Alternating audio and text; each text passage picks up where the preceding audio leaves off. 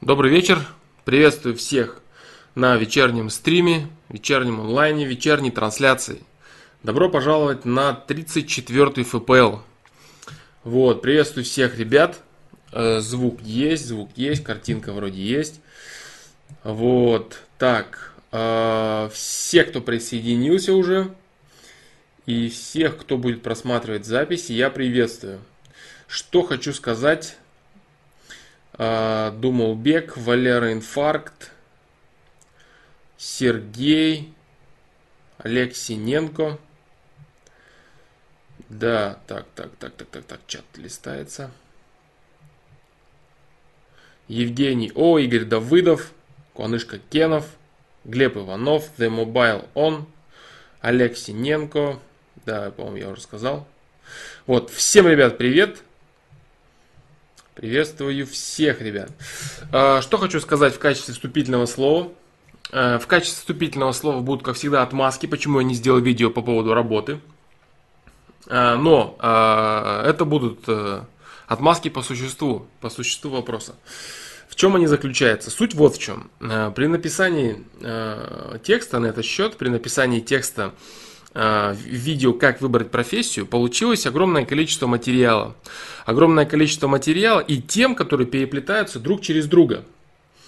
Э, и я посчитал правильным, я посчитал правильным и нужным разделить этот материал на несколько видео. То есть это видео получилось некоторым таким, с одной стороны, ступором, который не дает э, продолжить работу над другими видео. То есть я решил, в принципе, добить это видео и вот э, сделать его до конца и уже потом двигаться дальше. Так вот, получилось так, что э, это видео вылилось в несколько видео. Сначала я сделал это все э, различными частями, но я посчитал, что это неправильно, и это будет некомфортно усваиваться, это будет не нужно. Вот, поэтому, э, поэтому выйдут сначала видео предварительные, скажем так, то есть видео, несущие определенные мысли. Например, э, буквально на днях, почему на днях, потому что сегодня я уже монтировал это видео, э, выйдет коротенькое видео по поводу, что такое деньги и власть. Отчасти э, одно предложение, я, по-моему, не по-моему, а точно я его зачитывал в одном из стримов. И это было неким неким афоризмом, да, скажем так, что такое деньги. Вот, э, видео где-то будет э, до 5 минут, где-то 4 с лишним минуты. Вот, после этого, быть может, еще одно выйдет видео, как оно называется, я не скажу, но все они будут относиться так или иначе, они будут относиться к выбору профессии. То есть это будут а, определенные очень важные и очень нужные мысли, в принципе, в целом, для человека, для его понимания. Но а, на самом деле они будут формировать именно фундамент понимания своего дальнейшего жизненного пути, а именно выбора профессии. Это очень круто. Вот такие дела. Поэтому, конечно же, э, самого видео пока нет. В итоге, я думаю, будет так. Э, будет несколько-несколько видео, все это как-то все срастется в одну определенную кучу и выйдет обычное видео неприметное, как выбрать профессию, которое уже все будет абсолютно понятно, все будет очень ясно. Но это, в принципе, и есть сама цель, сама цель моя, чтобы это было прикладное, прикладное знание. Так оно, я надеюсь, и получится. Вот, ребят, в общем-то, все, что я хочу сказать. А, вопросы на сайте начинаю помаленечку разгребать, получается отвечать по чуть-чуть. Это хорошо, это очень круто. Не знаю, может быть, ускорюсь, если получится. Если нет, буду продолжать в таком же духе. Очень рад я, что сегодня получилось провести, по крайней мере, начать Э, провести не знаю, посмотрим, как получится. Вот, но получилось начать, получилось выбраться на стрим. Это очень круто, я очень рад этому.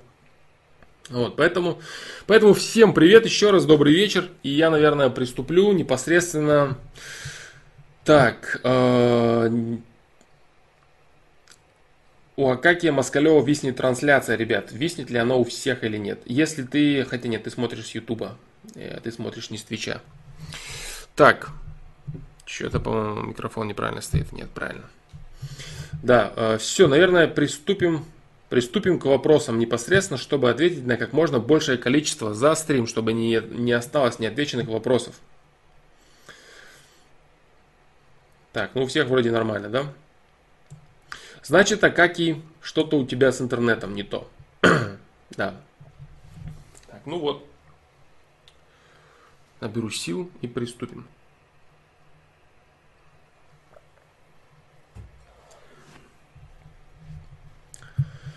Всех нормально. У всех нормально. Да, как и значит, проблема в твоем интернете. Проблема в твоем интернете, да.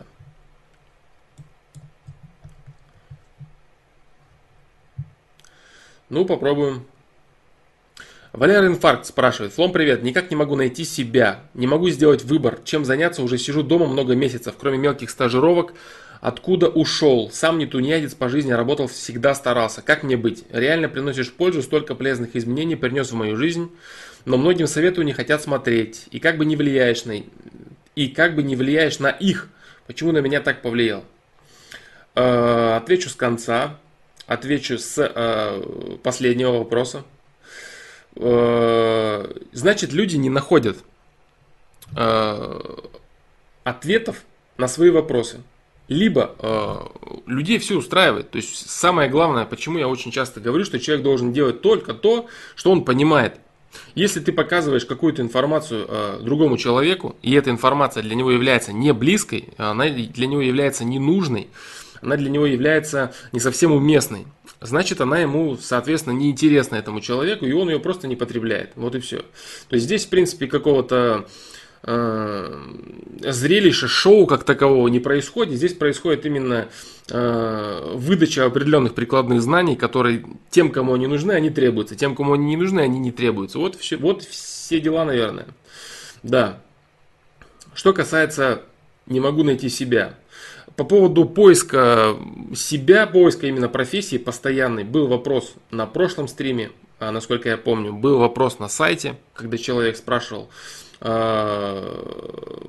касательно постоянного смена рода деятельности и так далее, и так далее. Это нормальный путь, нормальный путь человека, именно э, смена работ, которые приносят тебе э, средства для существования. Это абсолютно нормальный путь, и многие люди ищут себя очень долго очень долго они ищут, все пробуют, а, а, имеют определенное количество опыта в тех или иных делах. Но в чем здесь проблема и в чем здесь фишка самое главное? Самое главное не менять работы и, и деятельности своей в принципе очень часто. Я об этом говорю всегда, и это очень важно. Почему? Потому что э, стать поверхностным человеком который везде по чуть-чуть знает, но толком ничего ни в чем не умеет, это очень плохо. Поэтому прежде чем что-то начать, и прежде чем начать что-то э, где-то работать, заниматься каким-то э, новшеством в своей жизни, как я говорил в видео о саморазвитии, человек должен долго думать, он должен долго думать, он должен долго э, применять это все на себе. И только после этого он может начинать что-то пробовать. Если человек будет э, в день по несколько раз менять свои планы, э, менять какие-то дела постоянно, вот, э, менять какие-то намерения свои, бросаться на все подряд и так далее, это будет очень плохо. Если у тебя происходит обычный поиск себя, ты работаешь на различных работах, ты не можешь найти себя именно, как я понял, в деятельности какой-то, это абсолютно нормально. Это абсолютно нормально, это нормальный жизненный путь молодого человека. Вот такие дела. В целом, я говорю, на этот, на этот счет э, были ответы на прошлом стриме и на сайте, конечно, тоже есть выбор деятельности, пометки, выбор деятельности, работа и что-то типа того. Вот так, да.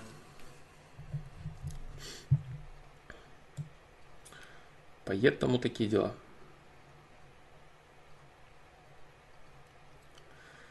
Евгений О, здравствуйте. Как научиться сохранять ровный эмоциональный строй, не впадать в эйфорию или в уныние в различных жизненных ситуациях, когда наверху штормит, в душе сохраняется спокойствие? Чтобы так было, да? Или ты утверждаешь это, что когда наверху штормит, э, в душе сохраняется спокойствие? Ты это утверждаешь или ты это спрашиваешь, как это сделать? Очень э, очень часто я говорю следующее. Я не устану повторять это и буду повторять это э, очень долго, до тех пор, пока это будет необходимо. Не нужно ровный эмоциональный настрой сохранять. Не нужно стараться подавлять свои эмоции. Не нужно э, стараться подавлять свой темперамент. Если ты эмоциональный человек, если ты вспыльчивый человек, не нужно стараться загнать себя в рамки э, ровной линии ровной линии, при которой тебя а, ничего не волнует, что вокруг происходит. Ты не нервничаешь, и не, рад, э, не злишься, и не радуешься, не нервничаешь, у тебя нет всплесков, нет взлетов и падений в эмоциональном плане. Это неправильно. Я знаю, я знаком с огромным количеством информации, которая утверждает обратное, что нужно над собой работать, что не нужно э, выплескивать излишнее количество эмоций и так далее. Это неправда. Это неправильно и неправда. Задача человека заключается не в том, чтобы задавить свои эмоции, задавить свою, э, свой эмоциональный фон, скажем так. А задача его в том, чтобы направлять всю энергию, которая идет из человека, не затыкать ее, не ставить пробку, не говорить, что все, я спокойно, ничего не интересует. Не нужно этого делать. Задача человека заключается в том, чтобы направлять энергию, которая из него выходит. Человек это фильтр, который просто перерабатывает энергию окружающего мира, которая через него идет. И он вправе выбирать, в какую сторону он ее направит. В сторону разрушения, либо в сторону созидания. Вот и все. Задача человека не в том, чтобы ограничить какой-то, ограничить этот поток чтобы меньше через него проходил, и он находился в спокойствии, в нейтральном состоянии, да не нужно этого делать. Задача человека в том, чтобы направить это именно в русло э, созидания, в русло развития. Вот и все. Поэтому не нужно свой э, поток, скажем так, э, сужать. Вот и все. Не впадать в, в эйфорию или в уныние. Э, если ты впадаешь и в эйфорию, и в уныние, значит ты э, испытываешь огромный спектр эмоций, значит ты способен чувствовать жизнь целиком и полностью. Это очень хорошо. С развитием своего интеллекта у тебя в любом случае будет э, определенная определенное сужение эмоционального фона. Почему это так будет происходить? Потому что у тебя будет огромное количество опыта и анализа произошедших вокруг тебя ситуаций.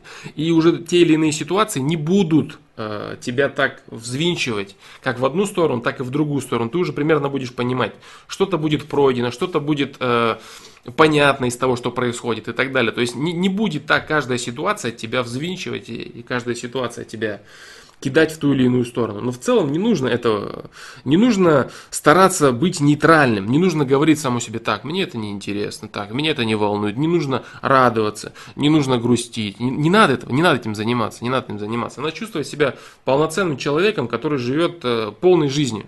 Вот и все. Единственное, что нужно делать, это когда ты чувствуешь, что э, твоя энергия уходит не в ту сторону, в сторону разрушения, когда ты начинаешь себе рассказывать, как все плохо, или ты начинаешь э, рассказывать себе, какой ты плохой и так далее, и так далее. Вот это повод задуматься, повод именно для того, чтобы повернуть в другую сторону свой формат мышления. Вот. Э, как это сделать, я говорил в видео вирусные приложения мозга и так далее. Вот такие дела. Поэтому, поэтому не надо себя да, направлять поток в спокойствие – это даосизм. Это даосизм, который рассказывает про созерцание, что является, на мой взгляд, не совсем верным. Я буду говорить просто на мой взгляд. Вот. Поэтому, поэтому вот.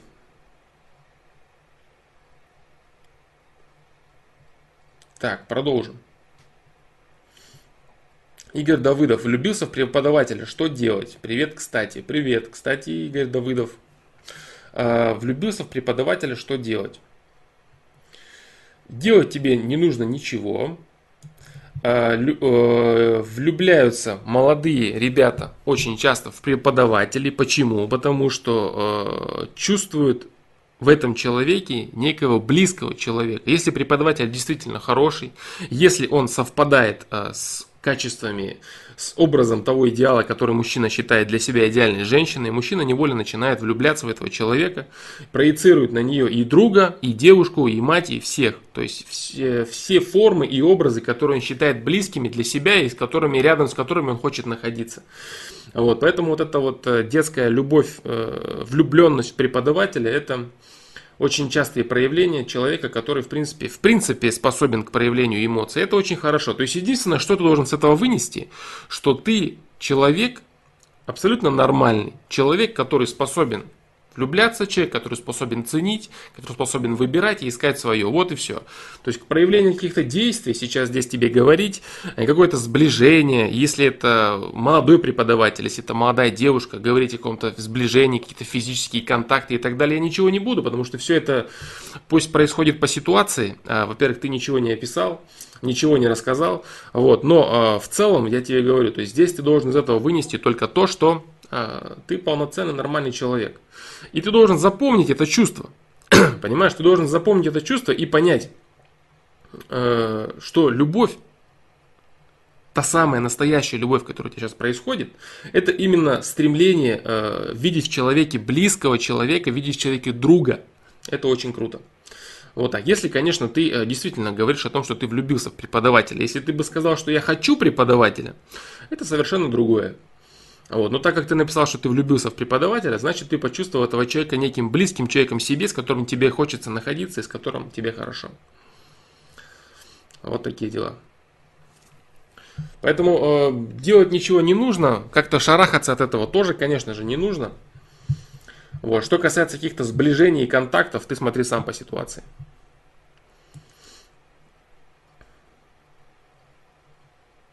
Глеб Иванов. Привет, как ты думаешь, что случится, если люди раскроют секрет бессмертия? Ведь есть организмы, которые этими свойствами обладают. Не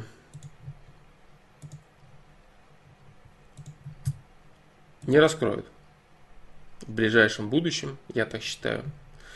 И вообще в том формате, в котором существует человек, в том формате, в котором существует его а, так, так, так, так.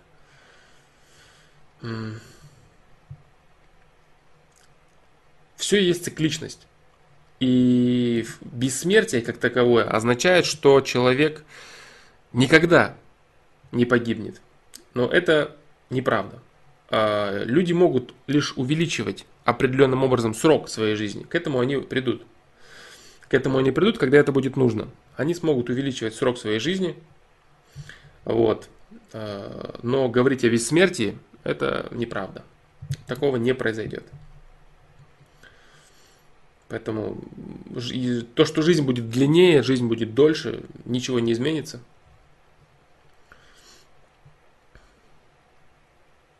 Но о бессмертии говорить это неправильно, это неправда. Этого не будет.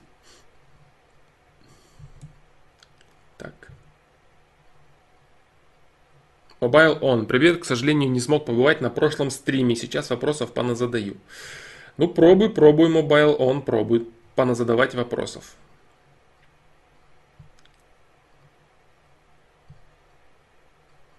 Дум Олбек. Флом я сам не курю, но если забытую кем-то пачку сигарет отдам курящему, будет ли это расцениваться как намерение причинения вреда или лучше выбросить ее? Нет, э, понимаешь, дело в чем? Э, это хороший вопрос. Но это не намерение причинения вреда ни в коем случае, потому что человек сам выбрал э, причинять себе вред курением. И ты не имеешь никаких корыстных целей. Понимаешь, самое важное. То есть ты, когда отдаешь эту пачку сигарет э, человеку, которому она действительно нужна, ты просто преследуешь одну единственную цель чтобы он сэкономил деньги, вот и все. И деньги, потраченные тобой, ушли хоть на, какое-то, на какую-то пользу, скажем так. Поэтому расценивать э, так, что э, говорить, все люди выбирают зло, поэтому если кто-то продает другому человеку наркотики, он не виноват. Э, потому что тот, кто покупает, он сам и хочет покупать. Но это неправда. Потому что тот, кто продает, наркотики, табак, алкоголь и так далее, он имеет непосредственную выгоду и заинтересован в том, чтобы человек продолжал этим заниматься. А ты, когда отдаешь другому человеку, ты не заинтересован в том, чтобы он продолжал это делать. Правильно? Ты же не, ты же не навязываешь это. Ты э, не заставляешь курить человека, который собирается бросать или который не хочет покупать и так далее.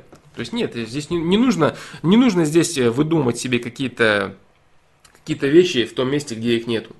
Нет, ты не заинтересован в том, чтобы он скурил твою пачку сигарет. Вот и все. Не заинтересован ты в этом. Поэтому намерение какой-то корысти и выгоды у тебя просто быть не может здесь. Поэтому все в порядке. Иногда на самом деле человеку даже на похмелье денег дать. Это хорошо и правильно. Как бы это ни удивительно звучало, но это так и есть. Да. Поэтому все в порядке, думал, бег с твоими забытыми сигаретами. забытую кем-то пачку сигарет отдам курящему. Да, без проблем.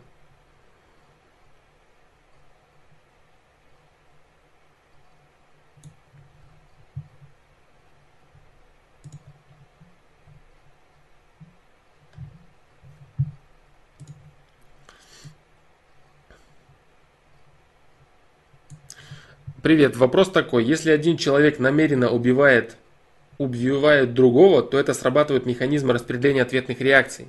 А так как все работает по закону усложнения материи, то получается, что для убийцы это убийство лучшее условие для его дальнейшего развития, или я неправильно мыслю? А, нет, Сергей, не совсем правильно, потому что у человека всегда есть выбор от и до. Человек не является конкретным палачом другого человека всегда. Вот. Если не он, так другой человек. Вот в чем дело. Если человек заслуживает определенную, э, определенную событийную проекцию в своей жизни, то есть тот человек, с которым это происходит, это совсем не значит, что ты обязан исполнить, так скажем, этот приговор. Нет, ничего подобного. То есть у тебя есть определенный выбор в спектре твоих выборов, делать или не делать. Вот. И человек найдет э, либо с помощью, либо с твоей помощью, либо с помощью какого-то другого человека, то, что ему действительно нужно, либо без помощи вообще людей, в принципе, если это возможно. Вот так.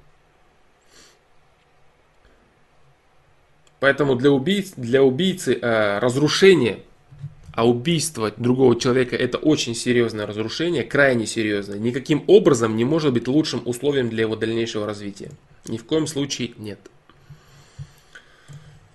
Это очень некачественный выбор. Да.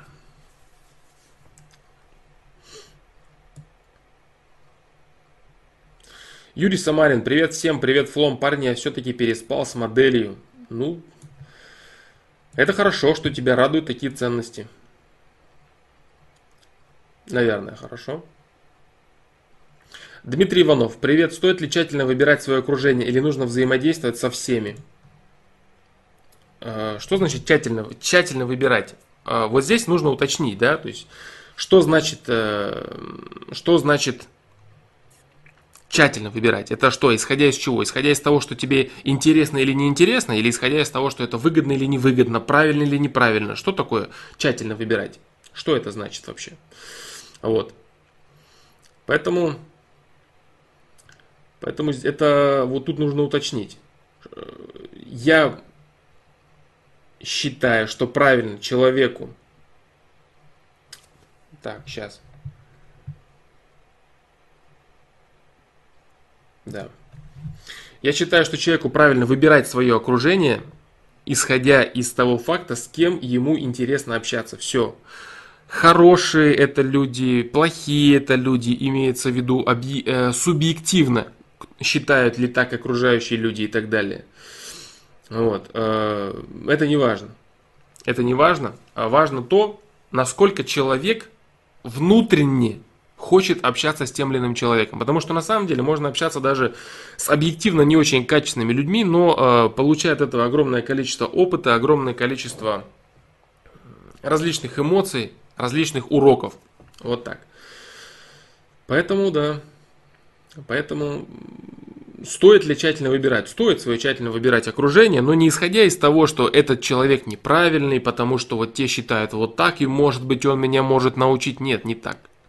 Хочешь ты общаться с ним? Интересно тебе общаться? Общайся. Считаешь, что ты, что этот человек э, вносит в твою жизнь какие-то дополнительные дополнительное понимание чего-то, дополнительный интерес, дополнительное стремление к чему-то, или у вас совместные стремления, интересы и так далее, и так далее. Нет проблем.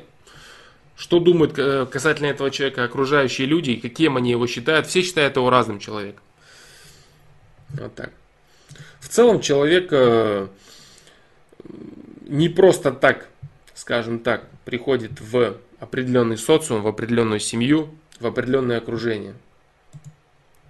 И бежать от того, частью чего ты являешься, не очень правильно. Нужно понять это в первую очередь. И если ты это поймешь, то, быть может, тебе и бежать не придется. Быть может, обстановка изменится так или иначе. Определенным образом, и у тебя...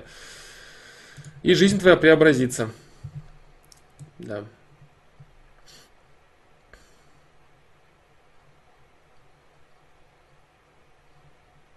Так, продолжим.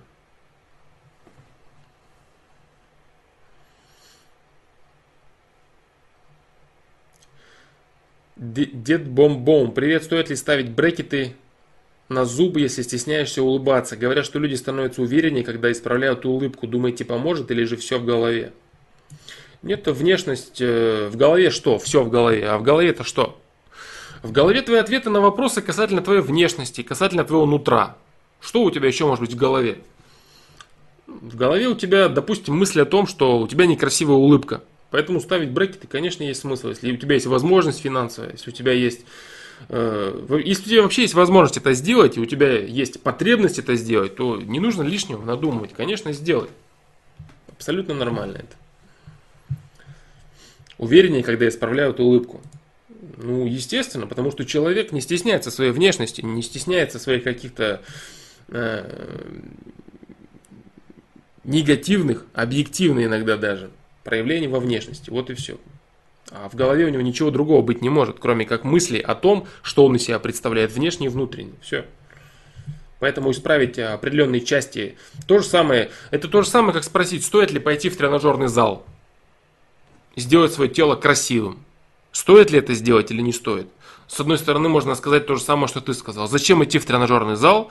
Будет ли человек от этого уверен, если все в голове? Но в голове-то у него и есть то самое, что он думает о себе, что у него тело недостаточно красивое, и он этого стесняется. Здесь то же самое про улыбку. Поэтому вопрос такой, знаешь, очевидненький, да.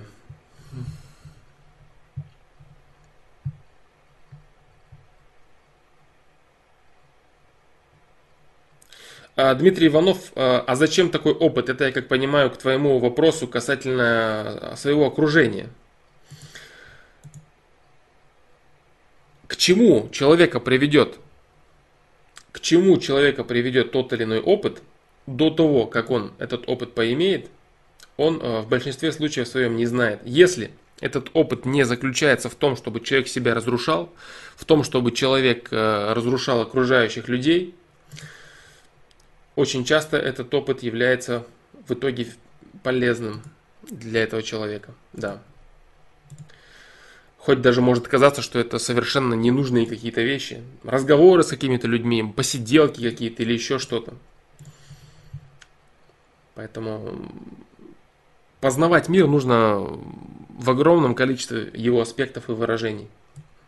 И люди, люди, это в первую очередь те выражения этого мира, которые нужно познавать. Поэтому взаимодействовать с различным количеством людей, с различными людьми, это очень правильно, это очень круто.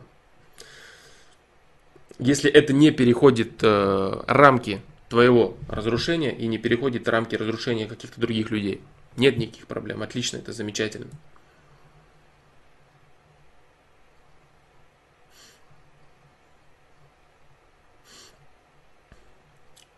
Артист Андерсон. Всем привет, привет, Флом. Вопрос такой. Если в своей жизни постоянно возвращаешься к одним и тем же действиям, продолжить заброшенные некогда тренировки, рисование, значит ли, что это твои дела и они тебе необходимы? Нет, э, это, этого не значит. Но это также и не значит обратного. Вот, то есть это ничего не значит. Значит, это э, ничего имеется в виду из двух этих крайностей, которые ты говоришь, что это обязательно твое и это обязательно не твое. Э, значит это одно, что тебе следует доделать это дело до того момента, пока как раз таки ответ на этот вопрос тебе не придет. Вот что это значит. Если ты возвращаешься к одним и тем же вещам в своей жизни, как есть афоризм, который звучит следующим образом. Э, события, определенные события не уйдут из твоей жизни до тех пор, пока не получат определенных действий. Звучит он не, не так, но суть, суть именно такая. Да. Поэтому э, определенные события, определенные условия ждут твоих действий, которых ты не совершаешь. И они постоянно ходят за тобой по кругу и просят от тебя. Артист Андерсон, сделай действие, приложи усилия, выясни, что, к чему тебя это приведет. И поставь точку.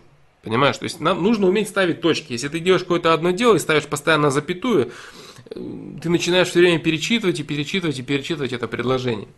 Вот. А если ты умеешь ставить точки, это очень круто. Поэтому э, не значит это того, что это твои дела, и они тебе необходимы. Это значит лишь то, что они тебе необходимы в том плане, чтобы ты их доделал до определенного уровня и понял, твои ли это дела или не твои ли это дела. Если это не твои дела, то поставил точку и забыл про них. Если это твои дела, следовательно, ты их развил. Вот и все. Вот это единственное, что можно вынести с этого аспекта. Да. Что если возвращаешься к каким-то определенным вещам, есть смысл доделать это. Доделать это, но не думать, ни в коем случае не думать, что это теперь точно мое. Нет, не факт, не факт. Доделай, проверь, посмотри, твое ли это или не твое.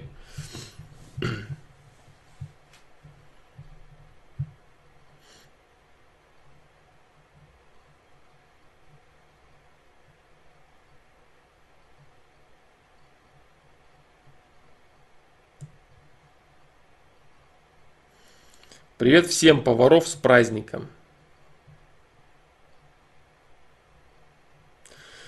Да, наверное, да. Наверное, так и есть. Наверное, сегодня праздник у поваров.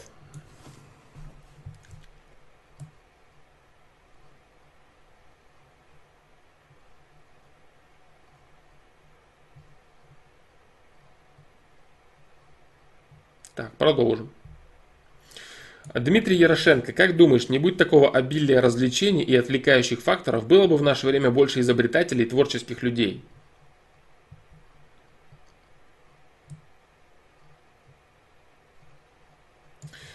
Э,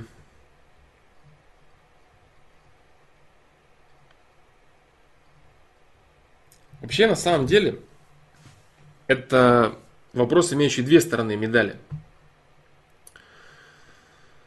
те самые отвлекающие факторы и развлечения, они еще могут являться либо предметом, от которого человек оттолкнется в своем творчестве, как раз таки, либо э, определенным опытом, определенным опытом для тех же изобретателей и людей, создающих то или иное. Вот. Поэтому, с одной стороны, вот этот весь огромный поток разноцветного мусора, разноцветного и разноформатного мусора, это как болото, с одной стороны, так и очень интересный предмет для изучения. Вот. Поэтому говорить о том, что вот это вот однозначно, вот так или, так или не так, я бы так не сказал. Сейчас и так достаточно большое количество э, изобретателей, творческих людей, в особенности творческих людей в какое время было такое огромное количество людей творчества. Причем всевозможных э, мастей. Это, ну, это, это, это все. Это все люди, э, все имеется в виду, э, представляющие разные аспекты творчества. Да, различные искусства, различные э, актерские таланты и прочее. Сейчас достаточно, достаточно развита, достаточно развита ниша творчества. Да и с изобретателями, в принципе, все в порядке. Да, с изобретателями тоже нормально. Говорить о том, что было когда-то время, а, когда не было, допустим, вот этой огромной корзины разноцветного мусора, который является предметом для изучения и болотом, а с другой стороны, было какое-то обилие, э, изобилие э, изобретателей, но это неправда. Изобретателей, в принципе, и людей, которые создают что-то новое, их э, всегда было достаточно мало. И сейчас их мало. Но говорить о том, что пропорция Дмитрия Ярошенко, да, пожалуйста, задавай вопрос догонку, если он, конечно, имеет отношение к тому, что, о чем я сейчас говорю. Именно о твоем вот этом вопросе. К, точнее, твоему этому вопросу, если он имеет. Да. Поэтому говорить о том, что... Нет, я бы так не сказал. Я бы так не сказал. Э, здесь вот в чем дело. То есть, э, то, о чем я всегда говорю. Любое, любая вот эта вот так называемая свобода всего, она расширяет лишь спектр. То есть она расширяет спектр и дает человеку либо очень сильно утонуть, либо вот тот же самый интернет. Вот э, взять интернет. Что такое интернет? Интернет это от плюс много, да, минус много. Это возможность человеку полностью закрыться, полностью деградировать и смотреть с утра до вечера порно и развлекалово.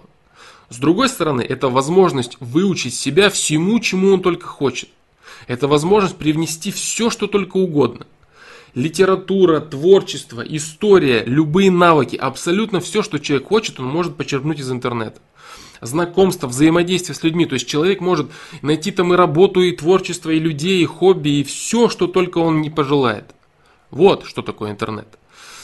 Ну вот, поэтому э, вот эта вот э, большая корзина отвлекающих факторов, так называемых, это и объект для изучения в том числе, а уж для людей творчества и для изобретателей так в первую очередь.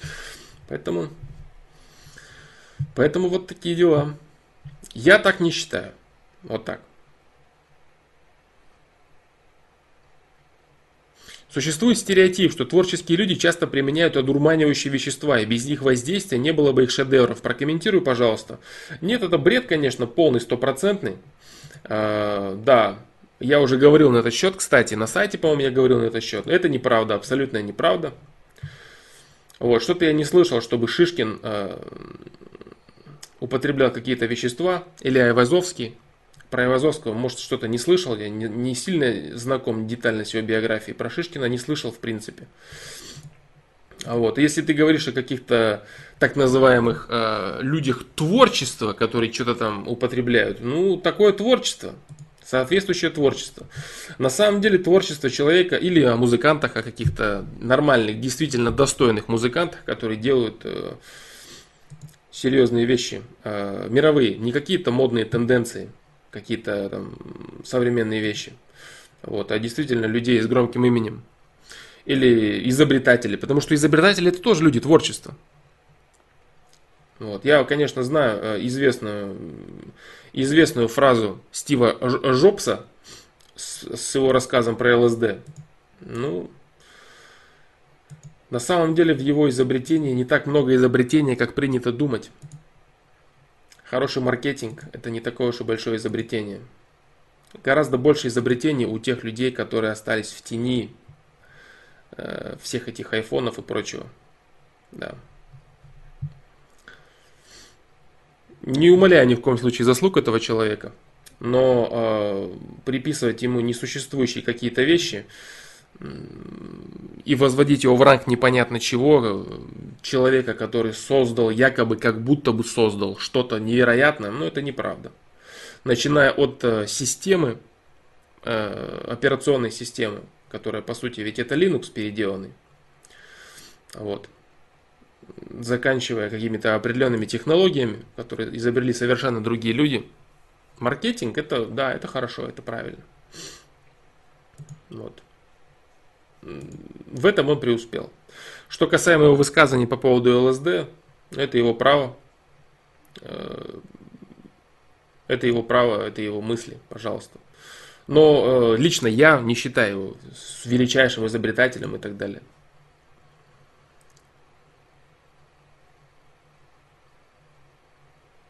Вот, вот, да, то есть маркетинг, маркетинг, я говорю, маркетинг. Вот, ну нет, то есть это, это абсолютно неправда. Дурман мозга, да, дурман мозга, в чем, в чем здесь заключается правда? Правда здесь заключается в том, что дурман мозга, он создает определенные образы. Определенные образы, определенные мысли, всевозможные, известно, рэперы постоянно занимаются всяким э, э, употреблением наркотических средств и так далее. Э, люди, э, создающие электронную музыку, э, занимаются иногда употреблением так, по-моему, стрим лагает. Нет? Нет, наверное.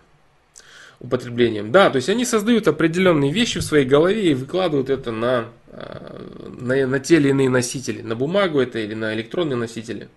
Вот. Но говорить о том, что все действительно великие стоящие шедевры создавались под воздействием каких-то там веществ, ничего подобного. Истинное творчество человека, э, действительно красивое, значимое творчество, оно создается только исключительно э, чистотой чистотой человеческого сознания, которое взаимодействует с окружающим миром. Вот и все. Я прям представляю Николу Теслу, который с утра до вечера сидел и дул. Да, слабо представляю. Или Менделеева, например, который кокаин нюхал, как Фрейд. Очень слабо представляю. А если людьми творчества считать таких, как Фрейд, то, конечно, наверное, да. Или как современные рэперы. Вот такой вот ответ.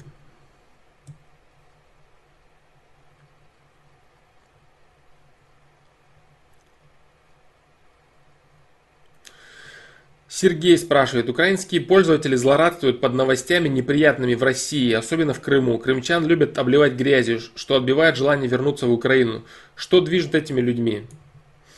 Э, большинство людей, которых ты считаешь людьми, э, те самые комментарии, которые ты читаешь э, в новостях, под роликами Ютуба. это, в принципе, это, в принципе, не люди. Вот, это, в принципе, не люди, это боты, которые пишут бред. Люди же, которые ведутся на подобное, это люди недалекие. Люди, которые не смогли, недалекие в каком плане? В плане неспособности проанализировать ситуацию. Вот, неспособности проанализировать ситуацию, люди, которые э, повелись на то, что их стравили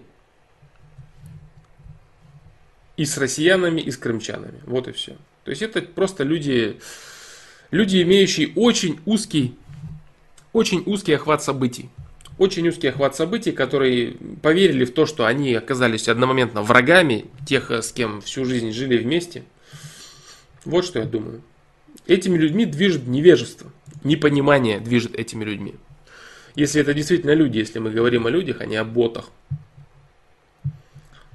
А вот так.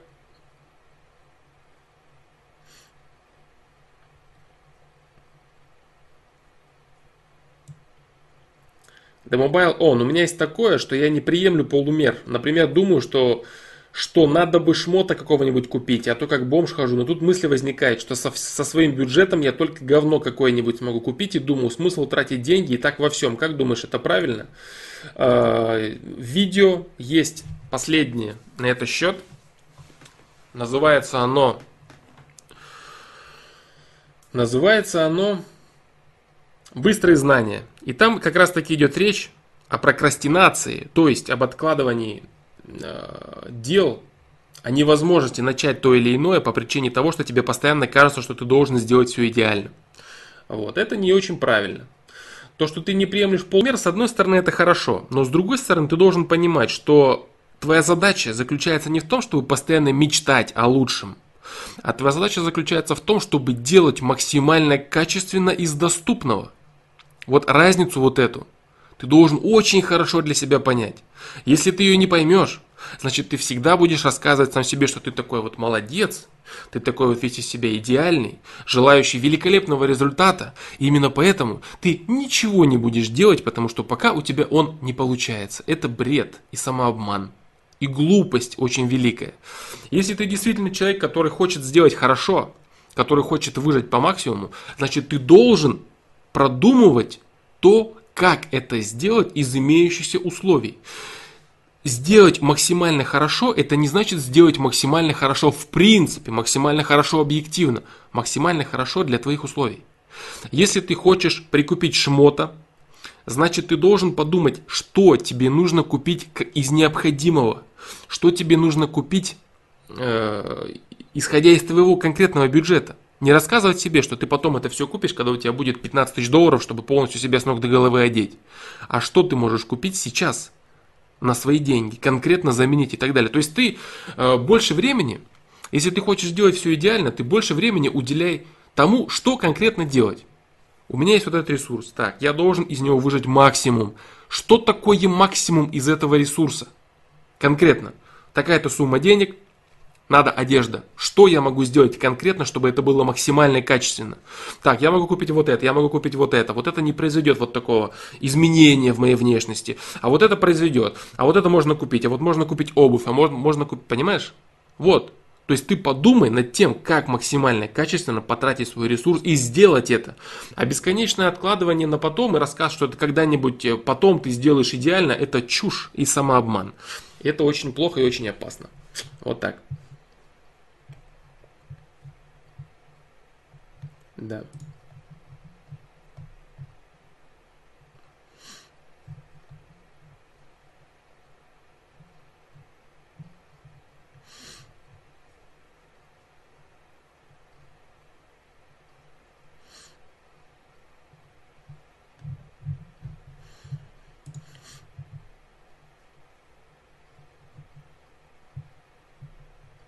Да, продолжим.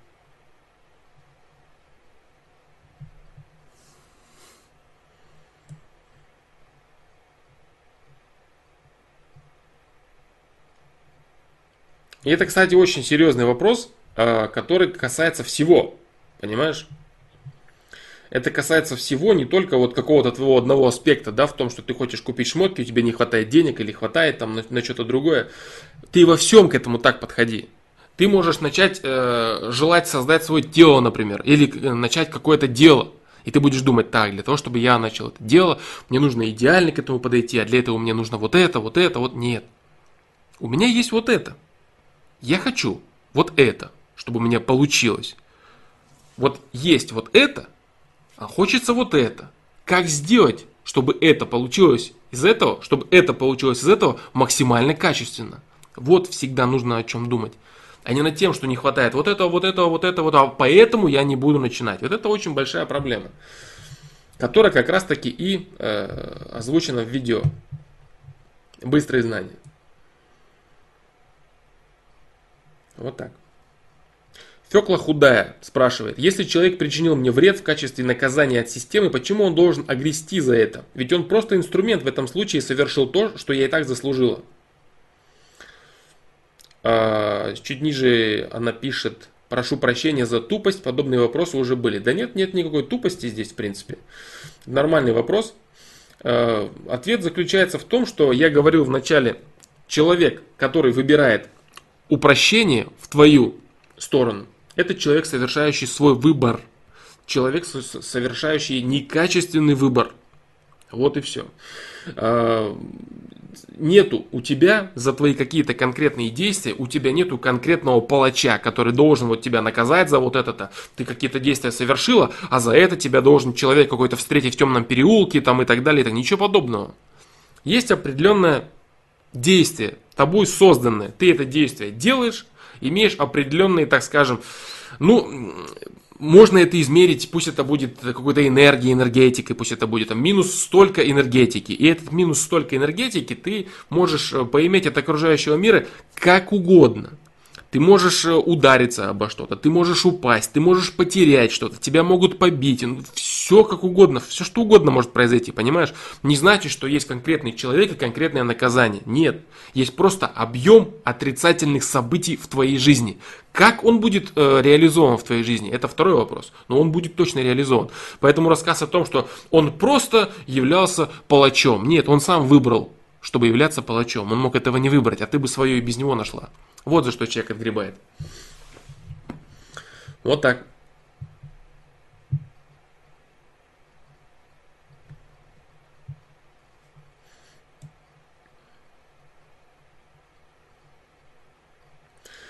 Землянин, Флом, как перестать бояться умереть? Понимаю, это глупо, но иногда накатывает. А зачем бояться умереть, если это неизбежно? Если смерть неотвратима, какой смысл ее бояться? Бояться ее можно было бы только в том случае, если бы ее можно было избежать. Вот это можно было бы ее бояться. То есть у тебя есть выбор. У тебя есть выбор. Э, умирать или не умирать. Вот это выбор, реальный выбор. Э, здесь можно бояться и думать, да, действительно, наверное, надо предпринимать какие-то действия, чтобы, чтобы не умереть все-таки, раз есть такая возможность. А если у тебя такой возможности нет, то о чем, от чего ты боишься? Я боюсь умереть. Ну, все умрут, бро. Поэтому не нужно этого бояться. Нужно просто понимать, что нужно успеть как можно больше до этого момента. Вот и все. Как можно больше того, чего ты считаешь важным. Не как можно больше того, чего кто-то считает нужно успеть. Нет. То, чего ты считаешь важным. То, что является твоими ценностями. Сказать каким-то людям что-то. Нужно понимать, что да, в любой момент это может настать с тобой, своими близкими людьми. В любой момент абсолютно. Именно поэтому ты должен э, жить так, чтобы знать, что ты сделал все.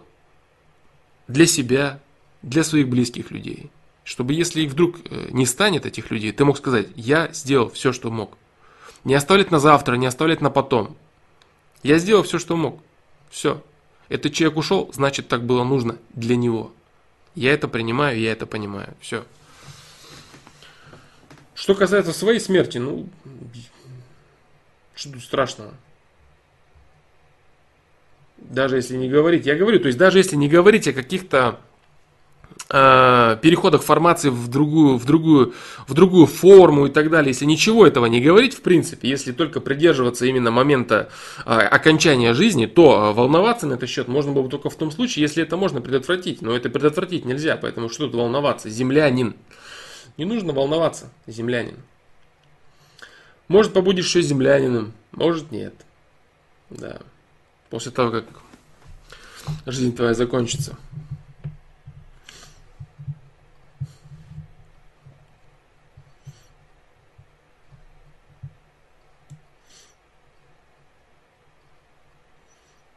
Так, продолжим.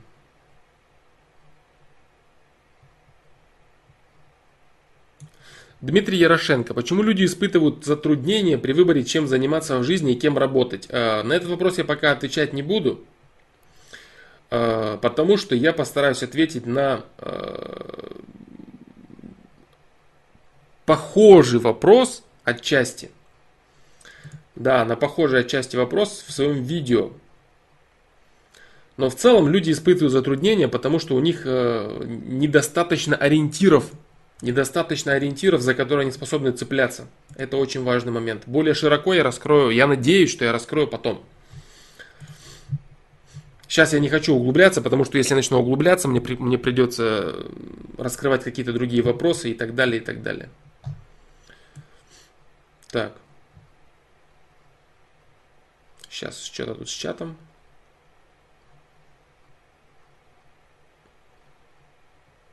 Вот здесь, да. Поэтому вот Дмитрий Ярошенко, э, испытывают они затруднения по причине того, что у них отсутствуют э, якоря нужные, о которые они не могут опереться. Более подробно я расскажу потом. Вопрос в продолжении темы о страхе смерти. Может, страх смерти связан с болью, которая ее сопровождает? Ну, смерть не всегда сопровождается болью. Э, если человек боялся бы боли, э, он бы боялся боли. Но он не боится боли, он боится прекращения жизни. Вот. То есть, если человек боится боли, при которой, э, которая будет сопровождать его в момент смерти, он бы так и написал, я боюсь боли и так далее, и так далее. Нет, человек не боится. Человек, который боится смерти, он боится именно факта прекращения своей жизни, а не какой-то боли и так далее. Он готов вытерпеть все, что угодно, лишь бы после этого жизнь продолжилась.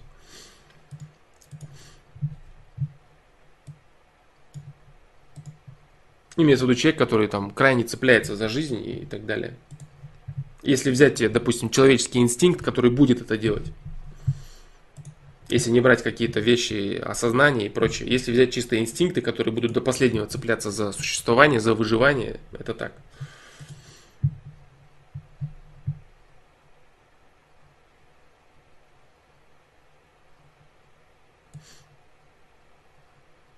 Так, продолжим.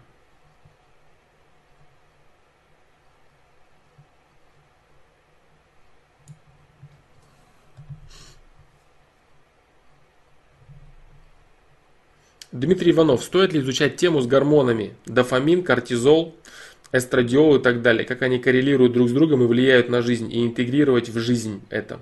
Конечно, стоит. Да, стоит. Стоит разбираться практически во всем. До определенной глубины понимания. До определенной глубины понимания, которая несет хотя бы какие-то прикладные вещи для твоей жизни. Вот и все. А понять, э, как работает твой организм, именно с точки зрения его э, физи физиологических процессов, почему бы нет?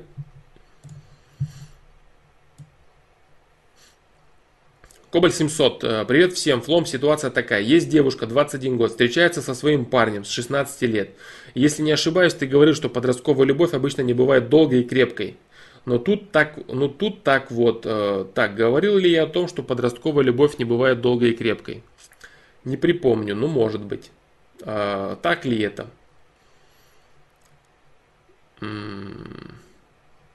Дело в том, что я... Ладно, я не буду э, углубляться.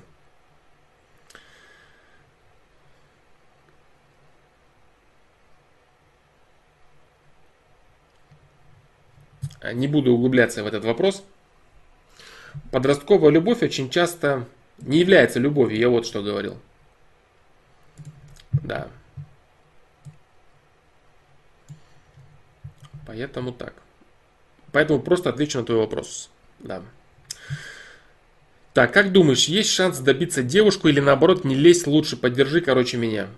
Э, единственное, чем я могу тебя поддержать, Кобаль 700. Я думаю, ты знаешь, что сейчас скажу. Скажу я только одно. Пробуй показать себя. Пробуй показать себя, если действительно не нужно никаких манипуляций, не нужно никакой лжи лишней. Абсолютно ничего не надо. Не надо а, ломать пару, не надо портить э, жизнь людей. Но если вдруг эта девушка недовольна э, своими отношениями, если она недовольна своим парнем, с которым она встречается с 16 лет, то есть уже 5 лет, если за это время она думает о том, что ее интересуют другие отношения, значит она ищет какого-то человека. Быть может это происходит не открыто. Может быть она не открыто ищет другого человека. Все, что ты должен сделать, вне зависимости от того, ищет она или не ищет, это показать себя. А показать себя ты можешь по, э, по конкретным пунктам. Э, по конкретным, э, по конкретным пунктам, которые представлены в видео, как отбить девушку. Все. Ты просто показываешь, что ты можешь, проявляешь определенную инициативу, смотришь, что из этого получается. Не надо ничего больше придумывать лишнего. Попробуй. И если девушка ищет отношения, если действительно ее отношения не устраивают эти, она обратит на тебя внимание и поддержит твою инициативу. Если нет, она даст тебе понять, что ее все устраивает и ничего ее не интересует от тебя и ни от кого другого. Все просто. Возьми, пробуй. Просто пробуй.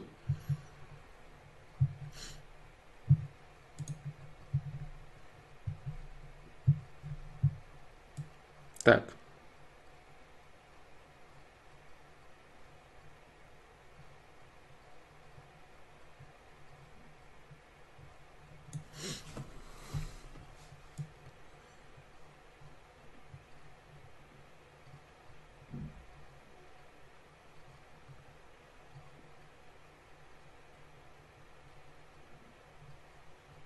Дмитрий Иванов. Что такое гнев? Может ли он служить инструментом для достижения определенных целей? Гнев как таковой. Гнев это протест. Гнев это протест. Да. Может ли протест служить инструментом для достижения определенных целей? Да, может. Это форма протеста. Да, скажем так. Пока я пока ограничусь этим. Может ли служить такая форма протеста, как гнев, инструментом для достижения определенных созидательных целей, пусть будет так, потому что слово определенных, оно не подразумевает цели это разрушительные или созидательные, положительные или отрицательные. Я, как понимаю, в контексте того, что ты написал, подразумевается то, что ты считаешь, что возможно, точнее ты спрашиваешь, возможно ли достичь каких-то определенных созидательных целей. Да, возможно. Да.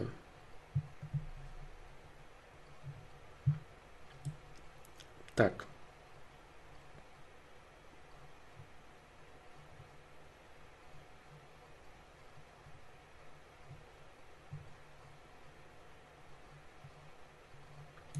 Алмаз Р.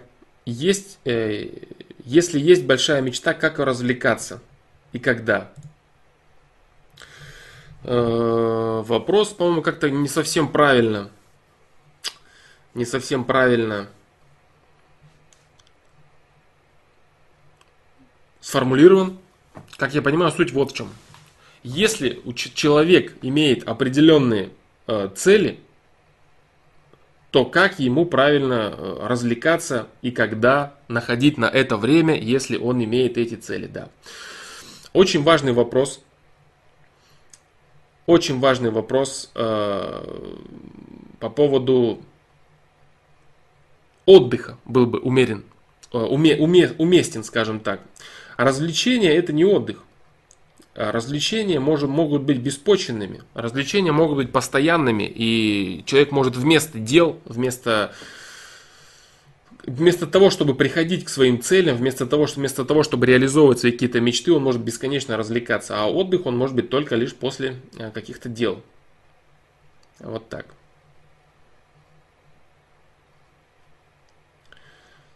Как развлекаться и когда. Ну, не совсем правильно, я говорю, вопрос поставлен.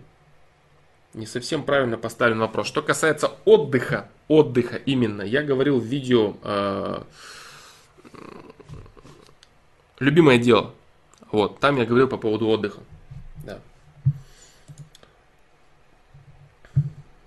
Но более корректно формируйте вопрос, формулируйте точнее.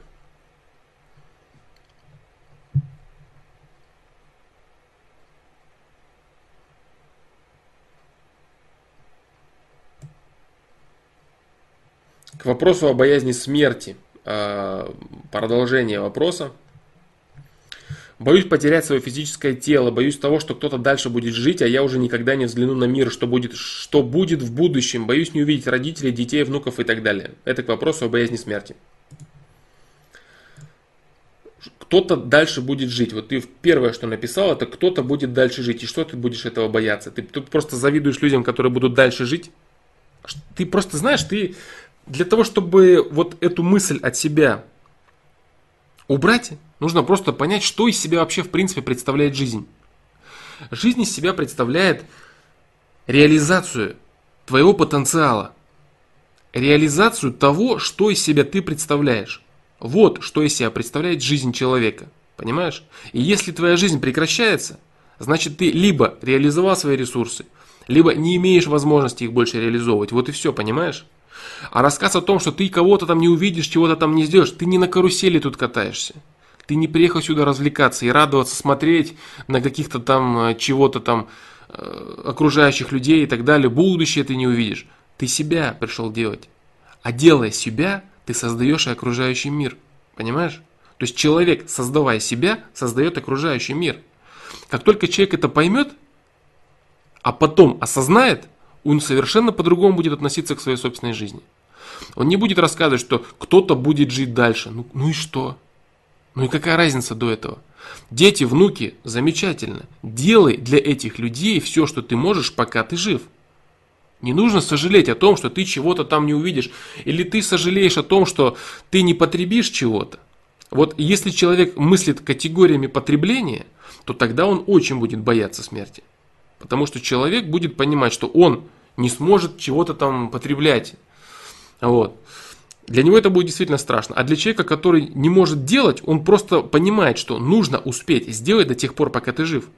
Для всех людей, э, которые тебе действительно ценны. И больше ничего. И не нужно заниматься глупостями. Я вот не смогу. Естественный процесс. Естественный цикличный процесс развитие ресурса, обновление ресурса, или если человек считает, что этого не происходит, прекращение существования. Вот и все. Реализовывай свой ресурс. Реализовывай, развивай свой ресурс. Все. Больше ничего.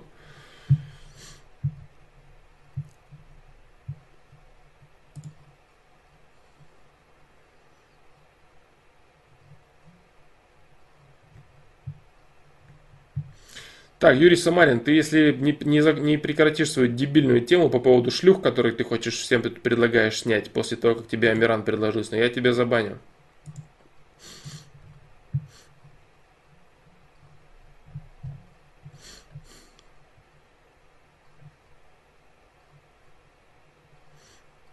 Вот что я тебе скажу.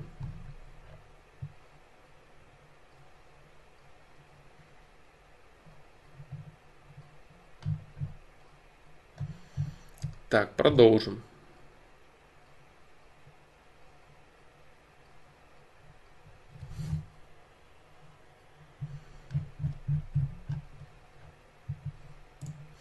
Продолжим. Что там у тебя в Израиле со шлюхами происходит, это ты сам разбирайся. А всем подряд этот бред советовать, который тебе Амиран посоветовал, этого делать не нужно, по крайней мере, на этом стриме.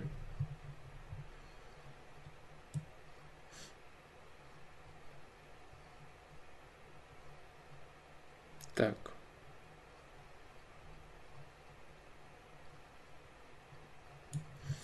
Да, продолжим. The Mobile On. У меня есть некоторые странности в психике. Э, например, у меня бывает возникает желание сделать что-нибудь, зачастую абсолютно глупое. Например, перед сном хожу по дому и убираю вещи с края стола. Иначе появляется беспокойство и не могу даже заснуть. Есть еще несколько подобных хреней, почему это возникает и как от этого избавиться странности психики. Например, у меня бывает желание сделать что-нибудь зачастую абсолютно глупое. Например, перед сном хожу по дому и убираю. Значит, у тебя нереализованная инициатива. Ты считаешь, что тебе нужно непосредственно что-то сделать. Вот и все.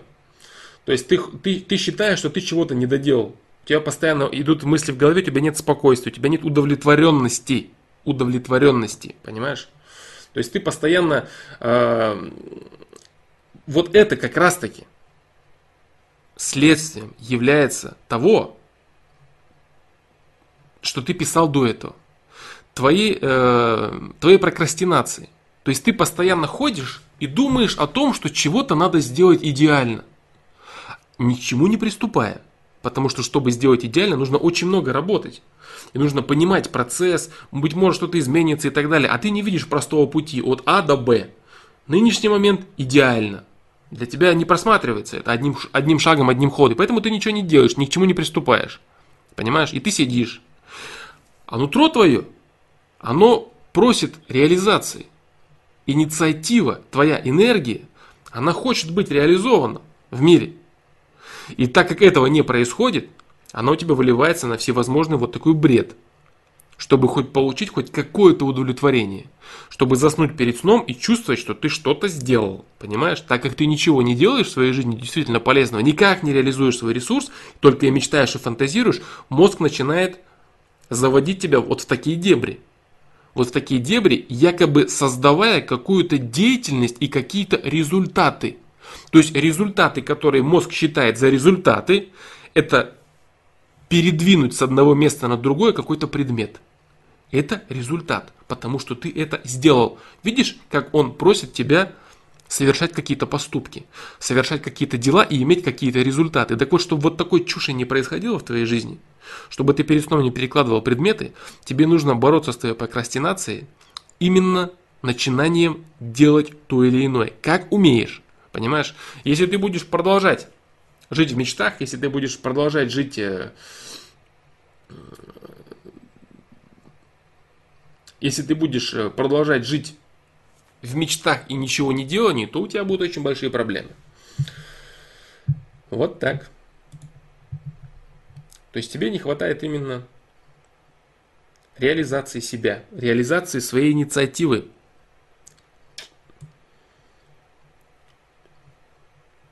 Вот почему это а, возникает и как от этого избавиться. То есть соедини два моих ответа на первый твой вопрос и на этот твой вопрос, и ты поймешь. Ты поймешь, что делать. Ты узнаешь, точнее, что делать. Да, не поймешь, а узнаешь. Ты узнаешь, что делать, если захочешь, постараешься понять, и если поймешь, сможешь привнести это в жизнь, сможешь осознать и интегрировать свою жизнь. Да. Это серьезный путь проработки этой информации, принятия ее и изменения своей жизни, а не так, что ты сейчас послушал, и все в твоей жизни автоматически изменилось. Конечно же нет. Это лишь первый этап.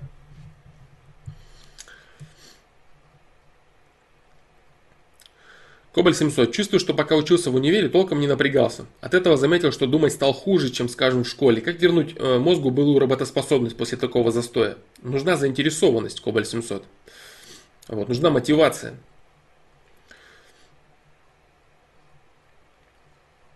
Нужна мотивация. Если ты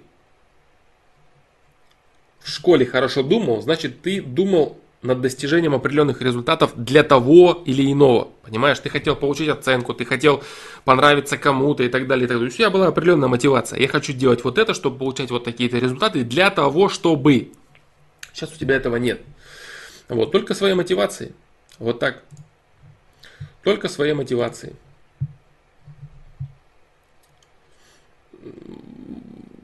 Поиск определенных важных вещей, ради которых тебе бы захотелось постараться. Вот и все.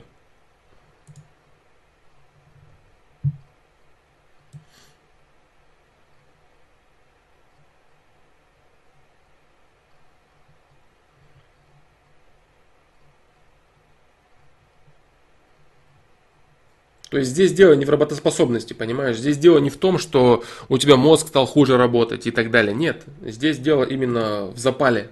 Не хватает запала, а запал это мотивация. Расул Джаналиев, добрый вечер. А как и Москалев, Флом, нормально ли в 17 лет стрематься покупать презервативы? Во сколько лет надо начинать половую жизнь? Э, я говорил неоднократно, что нет никаких рамок э, начала половой жизни. Но, конечно, не следует этого делать очень рано. Не следует этого делать, допустим, до 18 лет. Если человек зреет э, медленно или в обычном темпе, если он созревает достаточно быстро, то это может быть 16 лет. Вот, все зависит от физиологии человека. Тут э, не совсем корректно говорить о возрасте. От физиологии человека и от его психологического понимания самого процесса. В целом э, не нужно гнаться за этим, потому что успеешь. Жизнь длинная, в этом плане ты еще успеешь это сделать, поэтому нужно развивать себя именно как молодой организм во многих других аспектах. А вот эта сейчас погоня за быстрым сексом, она выливает и делает из человека идиота, потому что человек начинает циклиться на этом половом инстинкте с самого детства, и у него получаются, если человек очень рано теряет девственность, прям крайне рано, у него э, появляются огромные психологические сдвиги в голове, которые э, привносят этот процесс как нечто важное, крайне важное для себя и ставит чуть ли не как смысл жизни. То есть люди могут становиться всякими половыми извращенцами, а, огромными любителями и людьми, которые видят только э, смысл жизни только в этом. Вот это очень и очень может быть опасно для психики именно человека, которая навсегда повернет голову молодому человеку. Да. Вопрос в том, что нормально ли стрематься покупать презервативы. Да, нормально это, нормально это. Ты стесняешься, потому что ты молодой, ты разговариваешь с продавцом, и тебя это напрягает. Это нормально абсолютно. Потому что ты чувствуешь, что ты не до конца, твой возраст не до конца соответствует э, тому, что ты делаешь. Да.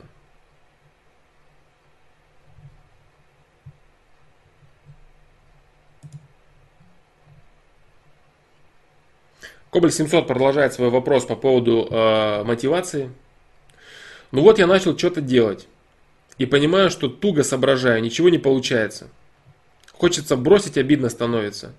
То есть мотивация есть, а ресурса не хватает.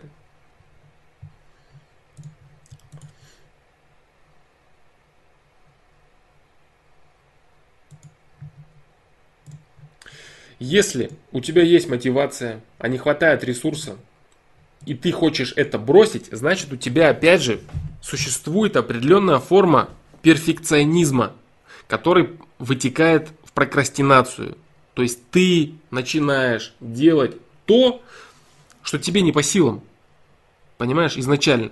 То есть ты начинаешь, э, быть может, ты чего-то насмотрелся или начитался. То есть ты исходишь не из имеющихся своих реальных ресурсов. Ты загадываешь изначально недостижимые, быть может, какие-то цели и так далее. Вот в чем дело. Если ты э, будешь браться за какие-то определенные дела, не загадывая результат, если ты будешь смотреть, исходя из своих навыков, вот ты говоришь, оно, сейчас я процитирую, как ты именно сказал, и понимаю, что туго соображаю, ничего не получается. Если ты туго соображаешь, значит идет процесс обучения, понимаешь? Если ты туго соображаешь, значит ты находишься в каком-то конкретном деле, которое ты делаешь, ты находишься на пике, на грани своего, так скажем, так скажем интеллекта. Вот я тебе могу сказать про себя. Вот э, последнее видео, крайнее, которое я писал, э, и продолжаю писать, там одна, одна есть часть, которая касается ценности и, иде, и идеологии, э, масштаба личности и так далее. Это очень сложная тема, именно в плане структурирования. И я когда писал, э, я чувствовал, сложности. Я чувствовал сложности, когда именно э, дело касалось интеллекта, и когда мне нужно было именно структурировать какие-то вещи, соединять их между собой и проводить э, прямые линии. Я чувствовал, что я работаю на грани своего интеллекта. Понимаешь, в чем дело? То есть это приятное ощущение. С одной стороны, это напрягает, ты чувствуешь недостаток ресурса, тебе хочется больше, но с другой стороны, ты должен понимать в этот момент, работая на острие своего интеллекта, работая через определенный напряг и, и нажим, ты развиваешь себя. Если ты занимаешься каким-то делом, которое тебе дается очень легко, если ты занимаешься делом, которое течет легко, ты ничего нового не усваиваешь, а просто варишься в своих имеющихся навыках, значит ты ничего не привносишь в свою жизнь, ты никак себя не развиваешь. Это очень плохо. Вот так.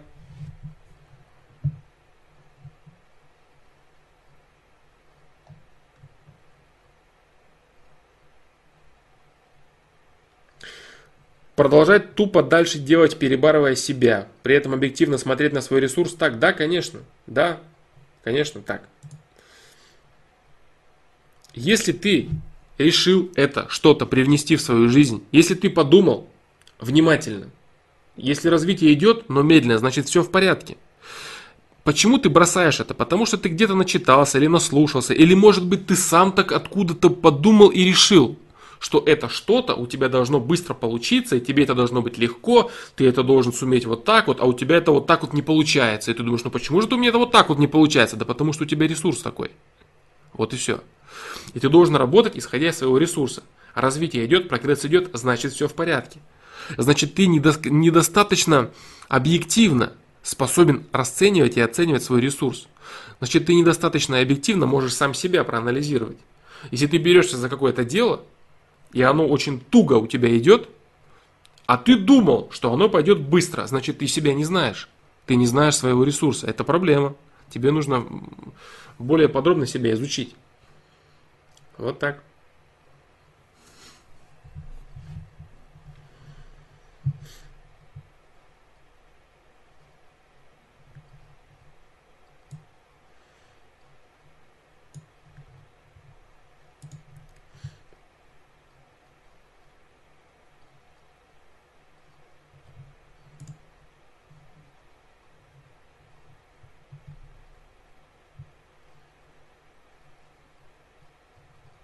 Так, ну продолжим.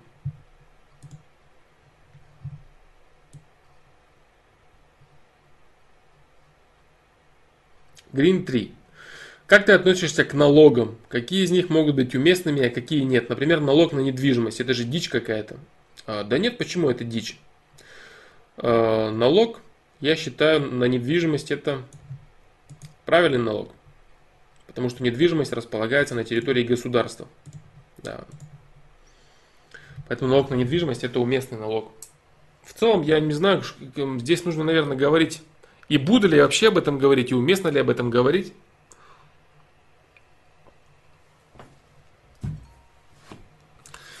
Буду ли вообще об этом говорить, уместно ли, да, это, разбирать формы налогов, какие формы налогов уместны, какие формы налогов неуместны, для кого уместны, на чье усмотрение уместны. Что такое объективно уместный для государства? Объективно уместный, значит, нужны в данный момент государству. А что такое государство? Государство это люди и управленцы самого этого государства. Если управленцы придумали эти налоги, значит, оно уместно в данном конкретном государстве. Потому что эти управленцы управляют этими людьми в этом государстве. Это единый механизм, и они его э, внедрили, скажем так. Поэтому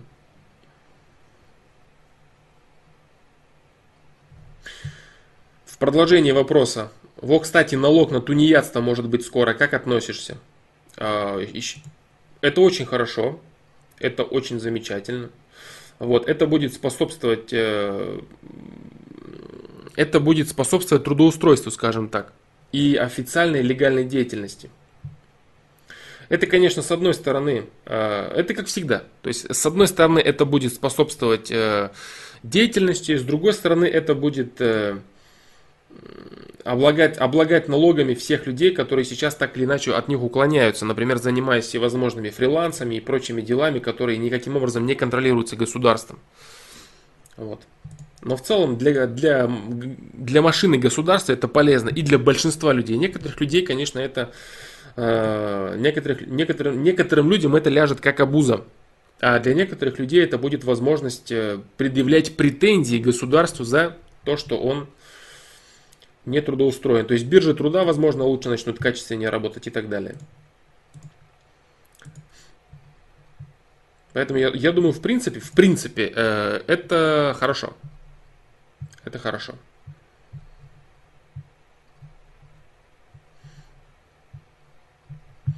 Так, ну продолжим, да.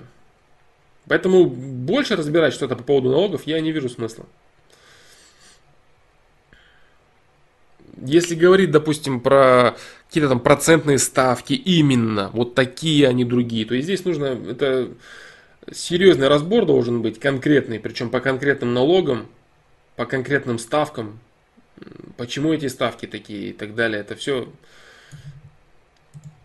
финансовая система государства. Не вижу смысла это обсуждать.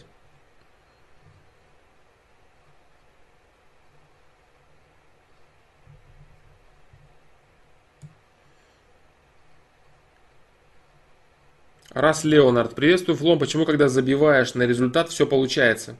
Очень сильно стараешься, думаешь, работаешь, но не получается. А потом бац, и пошлешь, и оно сразу идет, например, с девушкой. Или на соревнованиях. Это хороший вопрос. Это хороший вопрос и очень правильный вопрос. Э, да, существует огромное количество высказываний на этот счет, которые утверждают это, то, что ты написал по типу э, отпусти, если что, если хочешь чего-то добиться, отпусти это. То есть вещи, которые вроде как никаким образом не связаны между собой. По идее, если ты чего-то очень сильно хочешь, то ты не должен это отпускать, а ты должен это наоборот брать в свои руки, развивать и так далее. Но получается обратное. Получается то, что ты говоришь. Почему так получается? Э, получается ли так на самом деле? Да, на самом деле так и получается. Почему так получается? Так получается потому, что жизнь человеку показывает самодостаточность его ресурсов. Она ему говорит, человек, тебе не нужно бежать бесконечно и сожалеть о том, что у тебя чего-то нет. Ты полноценный и, самодо... ты полноценная и самодостаточная единица.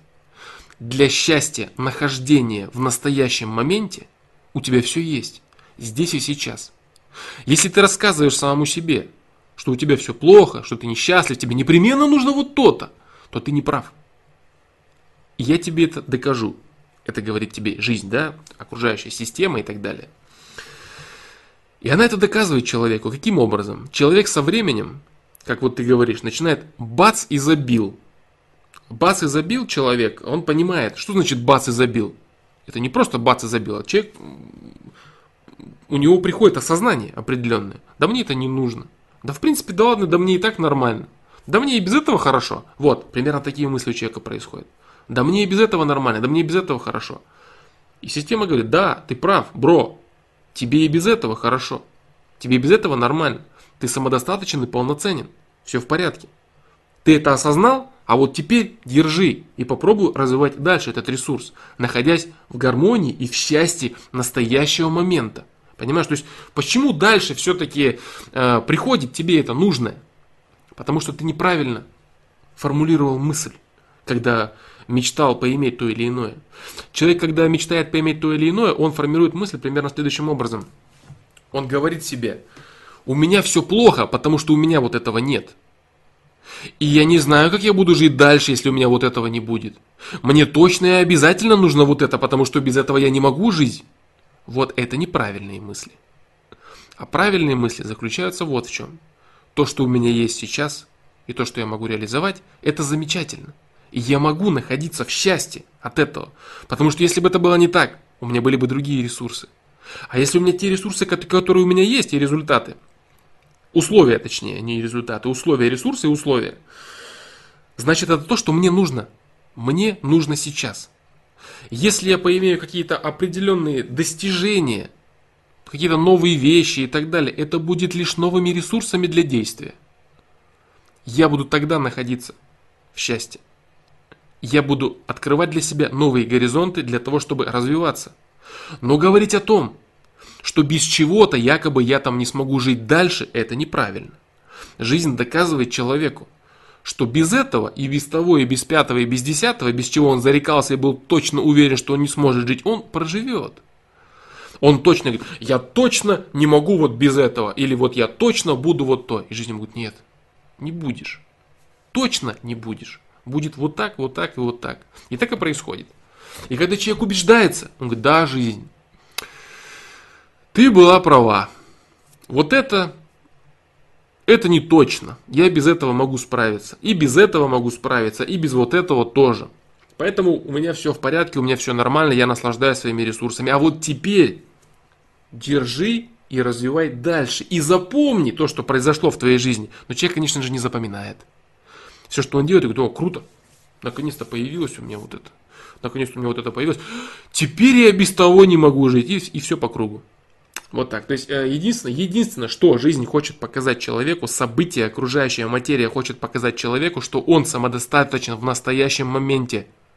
Все ресурсы, которые у него есть, это то, что ему нужно.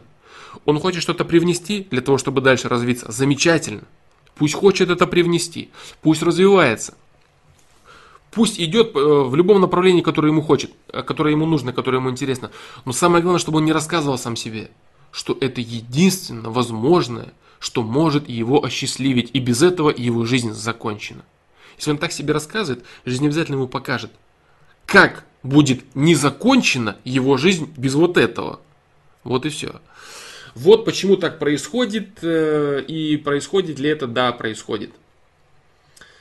Вот так. Да. Что еще можно дополнить на этот счет? Поэтому ответ на вопрос, э, почему, когда забиваешь на результат, все получается, заключается в том, что жизнь человеку показывает, что не нужно считать, что твоя жизнь якобы зависит от какой-то э, одной или конкретной идеи, и якобы она не может быть развита в русле счастья для тебя, если у тебя этого чего-то не будет. Это огромное заблуждение, и жизнь снова и снова человеку это будет доказывать. Вот так. Именно поэтому правильная поговорка. Отпусти то или иное. Отпусти, это не имеется в виду, сделай это для себя безразличным, неинтересным и так далее. Нет. Отпусти, это значит не считай, что только благодаря этому ты можешь быть счастлив. Можешь ли ты быть благодаря этому счастлив? Да, могу. Мне это интересно, я могу это развить. Но если у меня этого не будет, мне будет и без этого неплохо. Я найду себя в другом. Я найду другое дело. Я попробую это взять. Что из этого получится, я не знаю. Может, я буду счастлив, а может быть и нет. Может быть, то, что я привнесу, и то, о чем я мечтаю, для меня это вообще никакое не благо. Я хочу это взять от жизни, мне это очень важно, но я же не знаю, что будет, когда я возьму это. Нужно мне это, важно мне это, как это отразится на моей жизни. Ничего этого я не знаю, поэтому я просто попробую. Я попробую это привнести. А что из этого получится, я не знаю. Вот это правильная мысль. А мысль о том, что это точно мне вот край без этого все, я вот смертью, ничего мне не нужно.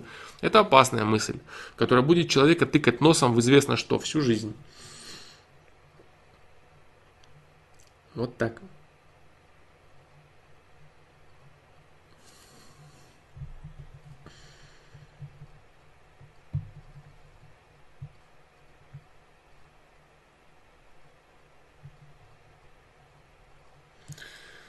Продолжим. Это очень серьезный момент, очень серьезный. По-моему, я его даже как-то уже озвучивал. Э, по крайней мере, не в такой форме точно. Э, в какой-то форме я его озвучил. Но я думаю, что это очень полезная мысль. И если кто-то сможет эту мысль понять и привнести в свою жизнь, это будет очень круто, потому что это очень серьезным образом вообще преобразить жизнь человека в каком плане? В плане достижения цели и в плане э, получения наслаждения от текущего момента. Это очень круто. Вот так. Да.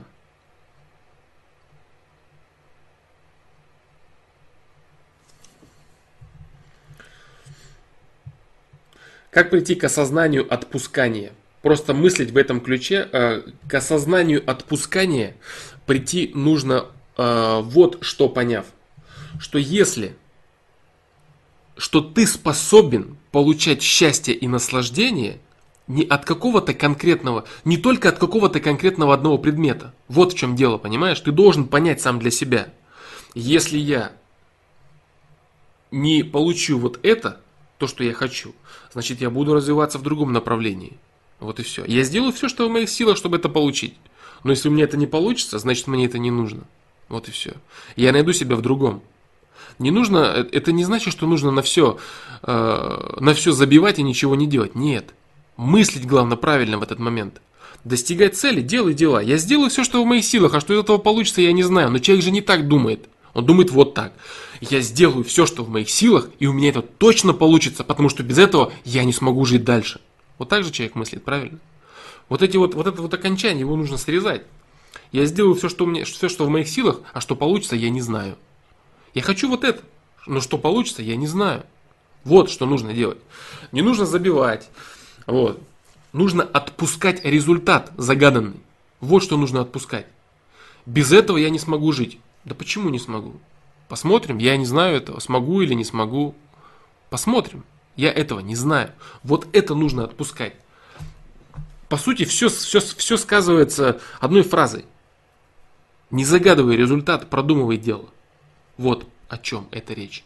Не загадывай результат, не рассказывай самому себе, что ты жить без этого не сможешь. Ты не знаешь, что это, нужно оно тебе вообще. Может быть, ты добьешься этого. Может быть, ты поживешь в этом неделю, месяц и скажешь, нет, это вообще не мое, мне вообще-то не нужно. Да уходи ты оно от меня. Может быть, так оно все будет, понимаешь? Вот что такое отпускание. Поэтому не просто мыслить в этом ключе, я, мне это не важно, мне это... Почему? Мне это важно. Мне это важно, да. Мне это интересно. Я хочу это привнести в свою жизнь. Я попробую, сделаю все, что в моих силах. Но важно ли мне это так до такой степени, что я не смогу без этого жить? Да нет, конечно. Потому что я, во-первых, не знаю, у меня этого нет. У меня этого нет. И когда я это привнесу в жизнь, только тогда я пойму, насколько мне это важно и нужно. Сейчас у меня этого нет, правильно? Как я могу говорить, что без этого я не могу жить? Ну это же бред, правильно? Я не могу жить без этого человека, с которым я еще даже не знаком. Я не могу жить без вот этого дела, без вот этой вещи. Как ты можешь так говорить, если ты, ты в данный момент ты живешь без этого, и как тебе будет с этой вещью, ты не знаешь. Это абсурд.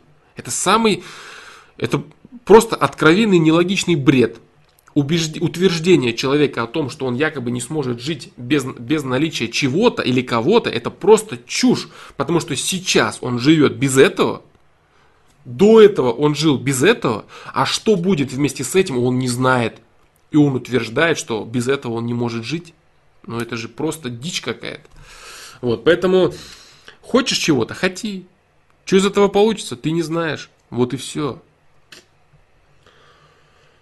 Мне это важно, но не смертельно. Конечно, мне это интересно, скажем так. Мне это интересно посмотреть, что из этого получится. Мне это интересно. Я хочу это попробовать. Что из этого получится, мне неизвестно. Вот такие дела.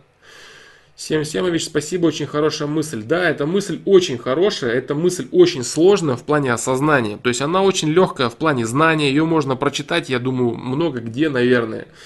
Вот, э, понять ее уже гораздо сложнее будет, да, ну тоже можно. А вот именно привнести в свою жизнь и четко понимать, находиться вот в этом состоянии баланса, в этом состоянии баланса и гармонии с настоящим и с отсутствием Э, извечной беготни за какими-то там неизвестными тебе даже целями, которые ты даже не знаешь, нравятся они тебе, нужны они тебе, что они себе представляют. Без вот этой вот беготни и рассказов самому себе, что это то, что ради чего я буду жить, без этого мне никак и так далее. Вот без вот этого бреда, это очень круто. Это очень круто и очень правильно. А вот такие дела. Это очень крутая мысль, если ее мочь э, в нее въехать полностью и интегрировать ее в свою жизнь, это будет очень полезно. Это я утверждаю.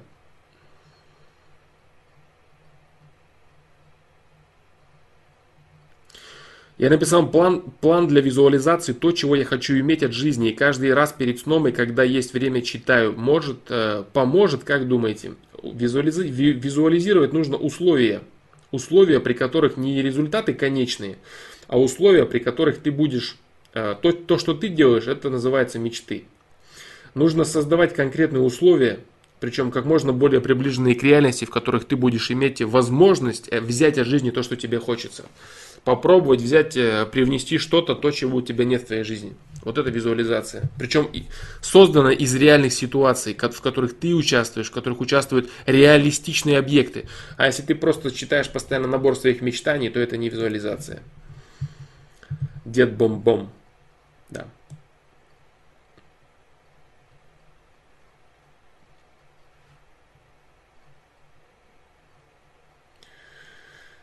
Так, продолжим, да, продолжим.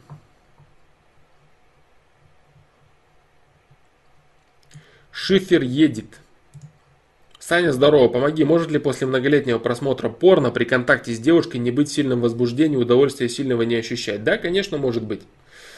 Может быть такое, однозначно. Это серьезная проблема, которую, которую я озвучил э, в видео «Порный анонизм». Да, может быть такое. То есть человек себя, человек делает из себя скорострела и человека, который э, возбуждается только на порно. Такая проблема есть. Это очень серьезная проблема. Одна из серьезнейших проблем анонизма и порно. Да? Может ли быть такое? Может. Что для этого нужно делать? Нужно прекратить заниматься анонизмом.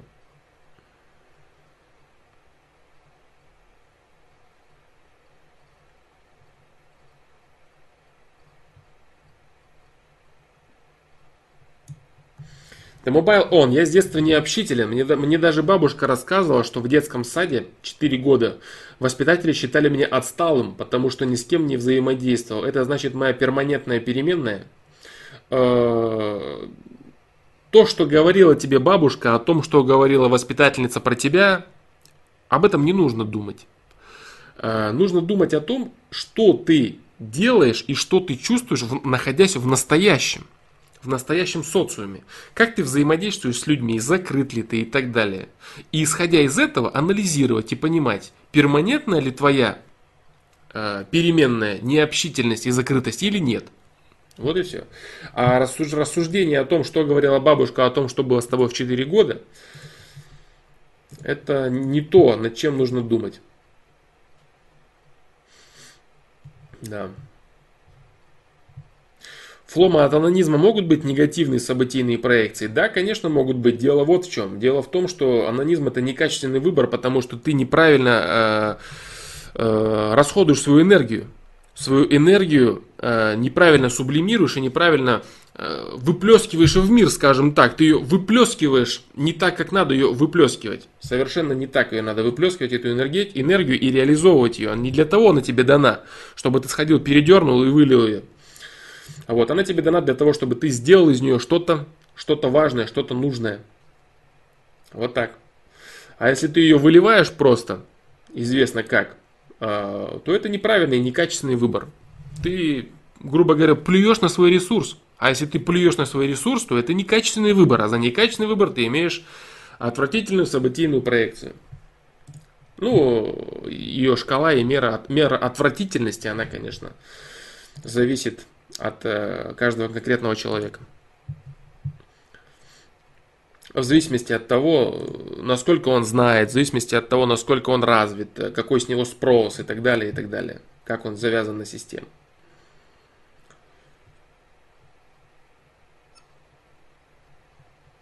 Расул Джаналиев. Я правильно понимаю, чтобы привести в гармонию свою жизнь, обязательно нужно развивать свое тело. Что лучше выбрать в развитии тела? Боевые искусства или просто качалка? А, да, чтобы привести в гармонию свое тело, нужно развивать оба начала. Как духовное, так и материальное. Материальное, ну, неправильное слово, конечно, я заменю, наверное, скоро его. Потому что духовность тоже материальная, все есть материя. Другой вопрос форма материи. Ладно, другой это вопрос не об этом.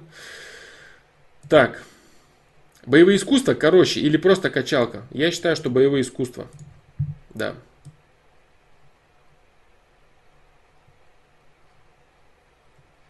Продолжение вопроса. Шифер едет по поводу анонизма. Что это, депрессия крышу снесла мне уже от мысли от того, что будет дальше так продолжаться? Нет, это просто надломленная физиология, Шифер едет. Да.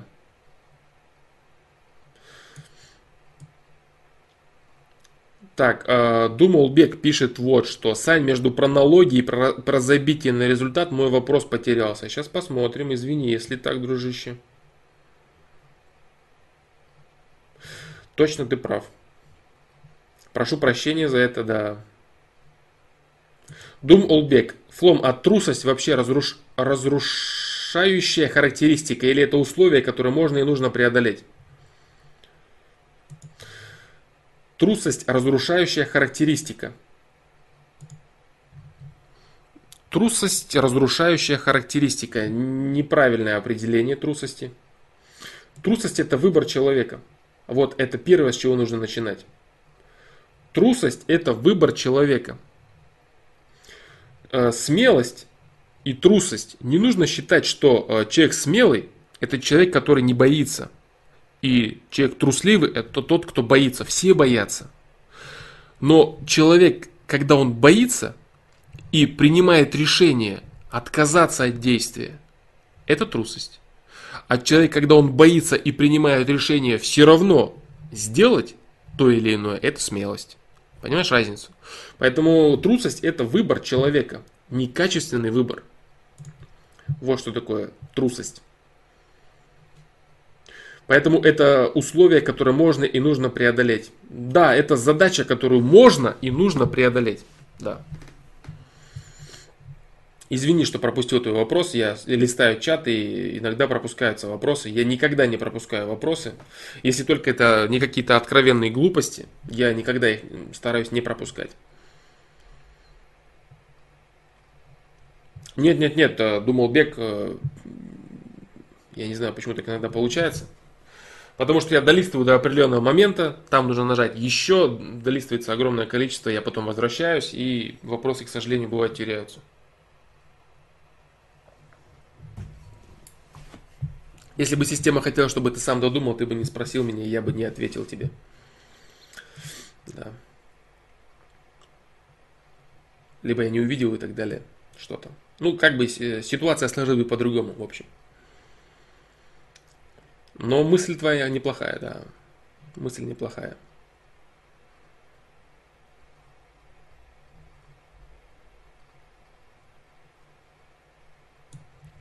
Сильно большие вопросы старайтесь не писать, потому что они вроде как не, э, не, не доходят. Вроде как такое было неоднократно. Поэтому лучше разбивайте на части, если что. Так, ну продолжим. Так, так, так, так, так. Сейчас я попробую начать именно с того места, где я закончил.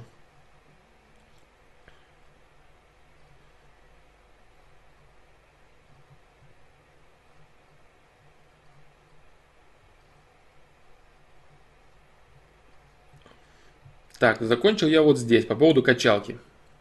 Да.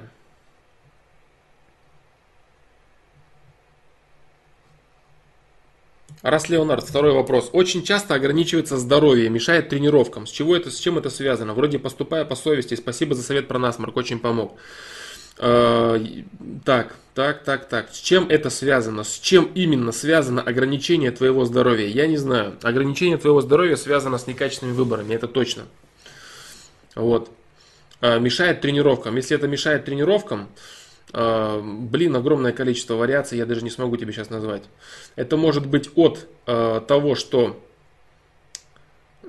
ты не прав в самих тренировках, ты не прав в каких-то других аспектах. Трениров... Что, что для тебя тренировки являются?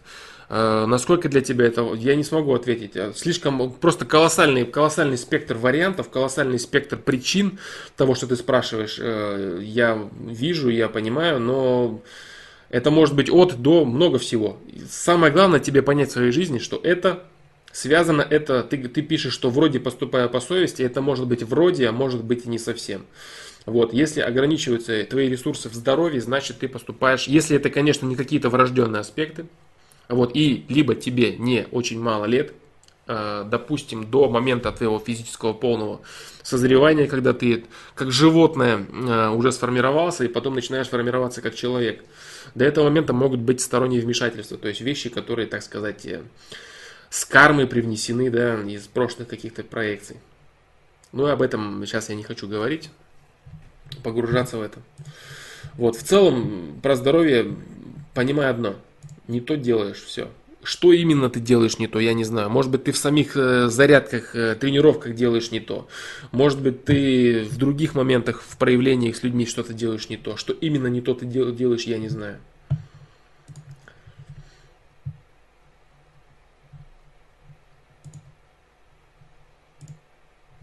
Да, думал Бек, масса вариантов могла произойти, но, но было бы не так, как произошло.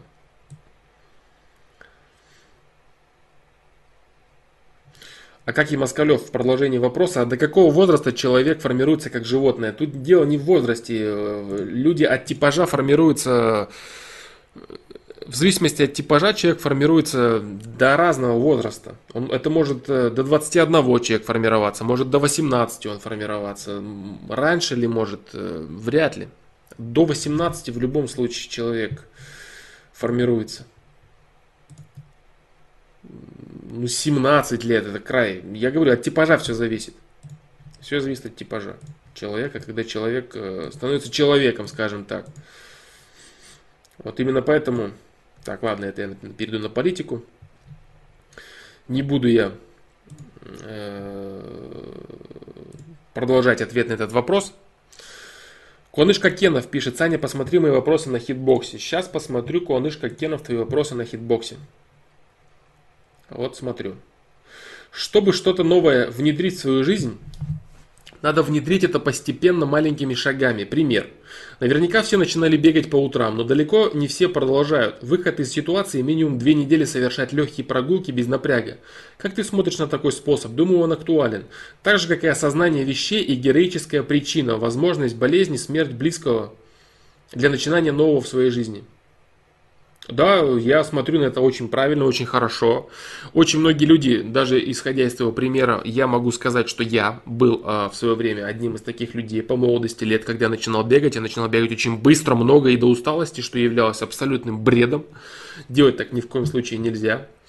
Э, нужно все начинать помаленечку, по чуть-чуточку. Да, и причем самое главное, э, давать нагрузку тоже понемногу, чтобы, во-первых, это не вредило организму. И самое главное, чтобы это не вредило пониманию процесса. Потому что если человек э, начинает наворачивать для себя, усложнять непомерно задачи того или иного, он просто начинает э, через время отторгать это, отвергать это, не хотеть этого, когда человек не готов. Он просто грузит сам себя, но он к этому не готов. Поэтому абсолютно правильно ты говоришь. Это очень хорошо. Добавить нечего актуальный способ, э, если ты говоришь это именно о беге, то есть непосредственно про бег, способ актуальный, легкие прогулки без напряга, быстрым шагом, пожалуйста, можно так пробовать. Вот, если ты говоришь в целом э, постепенно и маленькими шагами то или иное внедрять, это абсолютно правильно, по-другому просто не получится. Если что-то на себя навалишь, э, огромную гору каких-то дел, они сразу будут отторгаться твоим организмом, потому что твой организм будет не готов к этим делам.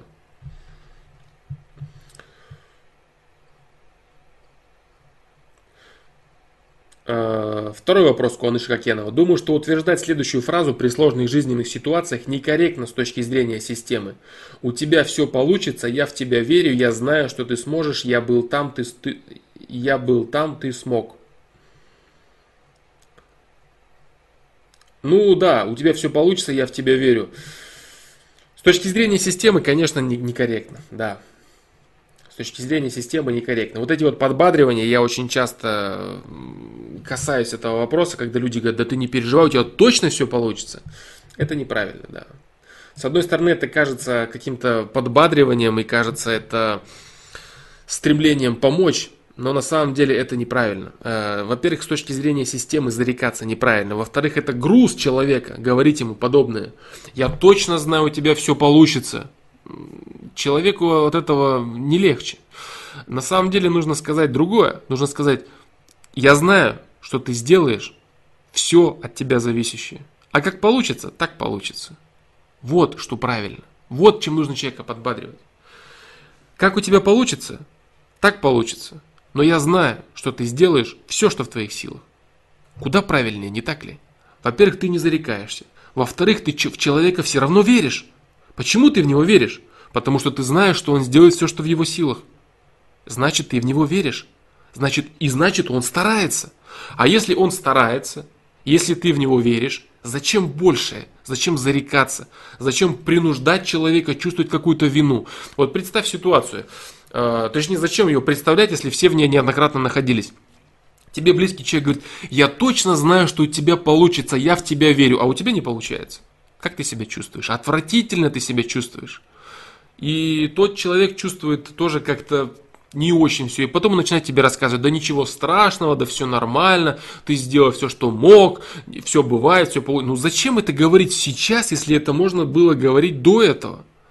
Зачем человека заставлять чувствовать себя идиотом? У него может это не получаться. Ведь он э, старается. Он старается, он пытается это сделать. Так скажи сразу, я знаю, что ты сделаешь все, что в твоих силах, а как оно получится, мы не знаем. Просто сделай и все. Выложись на полную. Как получится, так получится. Это правильно. Вот, поэтому да, с точки зрения системы это неправильно, и с точки зрения э, давления на человека, именно психологического, это тоже неправильно. Я точно знаю, что у тебя получится, у меня уже не может не получиться, иначе он во мне разочаруется, вот это, вот это, вот. Ну зачем, зачем это все, зачем? Я просто сделаю все, что в моих силах, и не более того, потому что на больше я не способен. Просто то, что в моих силах. Точка. У тебя точно да я не знаю, получится у меня. Да нет, у тебя точно да я не знаю, получится у меня или нет. Не надо мне это внушать. Я этого не знаю, и ты этого не знаешь. Спасибо за то, что ты в меня веришь. Но вера в меня, это значит, ты считаешь, что я сделаю все, что в моих силах. Потому что на больше я не способен. Все, спасибо. Ты считаешь, что я выложусь на полную? Спасибо тебе за это, за твою веру и за твою э, надежду, так скажем. Убеждать меня в том, что у меня все получится, не нужно, я этого не знаю, точно так же, как и ты. Вот так. А, Дмитрий Иванов, вот так он поймет, что ты веришь. Веришь, это значит, э, считаешь, что человек сделает все, что в его силах. Если у него получилось, он сделал все, что в его силах. Отлично. Если у него не получилось, но он сделал все, что в его силах. Это тоже замечательно потому что он сделал все, что в его силах. Вот во что нужно верить. Нужно верить не в то, что у человека получится то, то или иное. Не факт, что оно получится сейчас, оно может получиться потом. А может быть оно вообще не нужно человеку, именно поэтому у него оно не получается. А ты ему рассказываешь, что ему это вот надо, вот крайне необходимо. Вера в человека – это признание того факта, что он способен выдать на полную, насколько он способен – вот это вера в человека. Когда ты знаешь, что он соберется и сделает все, что в его силах. Вот это вера в человека. А чего там у него получится или не получится, зачем загадывать? Ты же не знаешь. Может быть так. У него это получилось, и в итоге все плохо. Он приобрел какой-то результат, за который вы оба болели, а он ему оказался не нужен. Ему это не нужно, у него все плохо после этого результата. Понимаешь, какая ситуация? Поэтому не нужно ничего загадывать. Вот так. Не нужно ничего загадывать. Сергей Горбачев спрашивает. Флом, привет. Есть ли смысл в нашей стране идти в науку? Есть примеры жизни, когда не дают продвигать свои изобретения? А, да, в нашей стране имеет смысл идти в науку. Я говорил об этом неоднократно. О том, что сейчас, во-первых, а в науку вообще имеет смысл идти э, в стране, которая выделяет деньги на это, скажем так. Сейчас нынешняя Россия – это страна, которая идет очень серьезным путем развития. И сейчас э, в науку идти стоит, да. Что касается, не дают продвигать свои изобретения, то есть человек не имеет возможности, не дают, не дают возможности при, продвигать свои, не дают, кто не дает, э, не помогает государство или что, что не дает. Человек не может найти Скорее всего, человек не может найти, как реализовать свои изобретения. Таких людей много, да, действительно. Вот, э, это есть. Это есть. Но стоит ли идти в науку? Да, стоит. Точно стоит.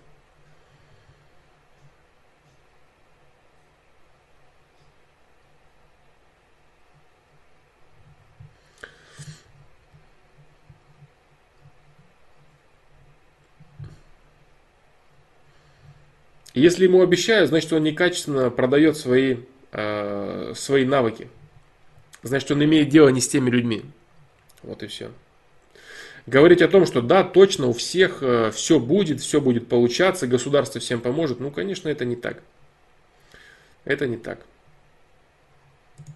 Потому что у государства ограниченный ресурс, и в целом э, у социума ресурс ограниченный целом у, у социума ресурс ограниченный в, э, во впитывании изобретений определенных в себя.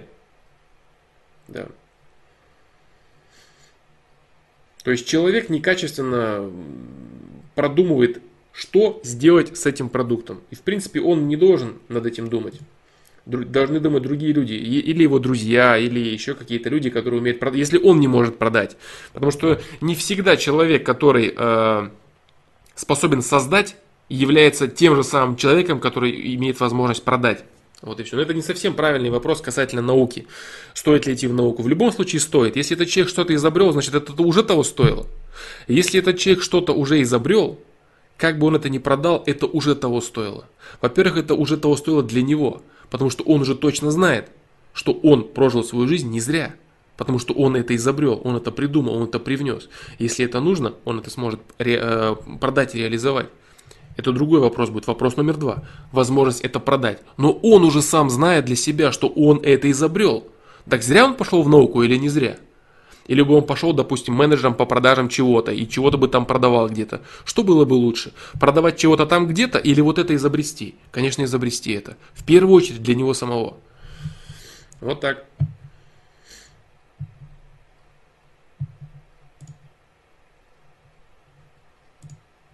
Э, так.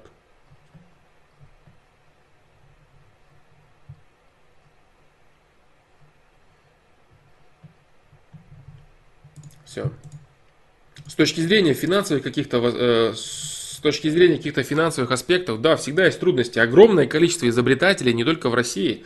Есть люди, которые не могут реализовать свои изобретения, их очень много. Здесь нет никаких вопросов. А говорить о том, что да, всегда вот все изобретения всегда вот находят какое-то финансовое, финансовое развитие. Нет, конечно. Ничего подобного. Это и во всем мире не так. Это и в Америке не так, где якобы все прям вот э, на острие атаки. Там огромное количество людей, которые не могут э, продать, скажем, свое. В России таких людей прям очень много тоже, да. Конечно же, больше. Один академгородок новосибирский чего стоит? Там огромное количество изобретений, которые не реализованы с точки зрения коммерции. Вот. Но, но такой человек знает сам за себя, кто он и что он в социуме. Это очень важно. Очень важно. Поэтому идти в науку, если ты предрасположен к этому и ты можешь это, это очень правильно. Как бы ни сложилась твоя судьба финансово и материально, ты будешь знать за себя, кто ты и что ты. Это очень важно, потому что человек в первую очередь должен сам понимать, что он из себя представляет а уже потом рассказывать окружающим и иметь какую-то финансовое подоплей, какие-то другие аспекты, условия, это одно. Но если человек знает, что он изобрел то, чего нет, это ни с чем не сравнимое чувство. Чувство собственной гордости за самого себя. Да, есть разочарование о том, что ты это можешь э, не продать, у тебя это может... Это, втори, это, это мысль номер два. Но мысль номер один, я это смог создать, то, чего не было. Это совершенно уникальная мысль. Вот так. Поэтому стоит ли? Однозначно стоит. Если ты можешь, у тебя есть предрасположенность. Вперед.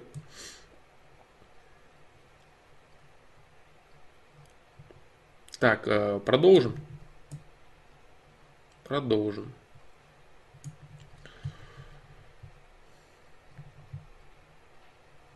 Так, вижу я от Green 3 продолжение э, вопроса касательно налогов. Я уже ответил. Я уже ответил на этот счет. Поэтому я не буду зачитывать.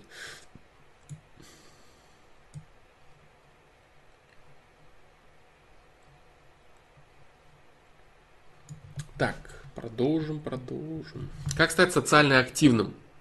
Совет просто выйти на улицу не работает. Все активности, которые я вижу, либо не приносят общения, либо неинтересны. Как найти людей, которым я смогу показать себя? Гид Гуд спрашивает. А, на этот вопрос много раз отвечал я. Просто выйти на улицу, конечно, он не сработает. Ты видишь просто людей, которые никаким образом не заинтересованы в тебе. Как это может сработать? Что это вообще за совет такой? Либо не приносят общения, либо неинтересны. Ну, очень странно это то, что ты заявляешь, потому что элементарная э, запись на тренировку, пойти на какой-то спорт – либо, э, если это не активный спорт, пойти на какую-то секцию, чего бы то ни было, в любом случае это взаимодействие с людьми, и вот тебе общение. Как так ты говоришь, что это не приносит ни общения, ни людей? Ну это неправда. А просто выйти на улицу, конечно, ты просто выходишь на улицу, на которой просто ходят люди, которым нет до тебя никакого дела. Ну что это за совет такой? Как найти людей, которым я смогу показать себя? Не нужно искать людей. Нужно искать себя, а искать себя это создавать себя. А создавать себя это, допустим, идти на какую-то секцию. Иди, создавай себя, и нужные люди появятся. Все.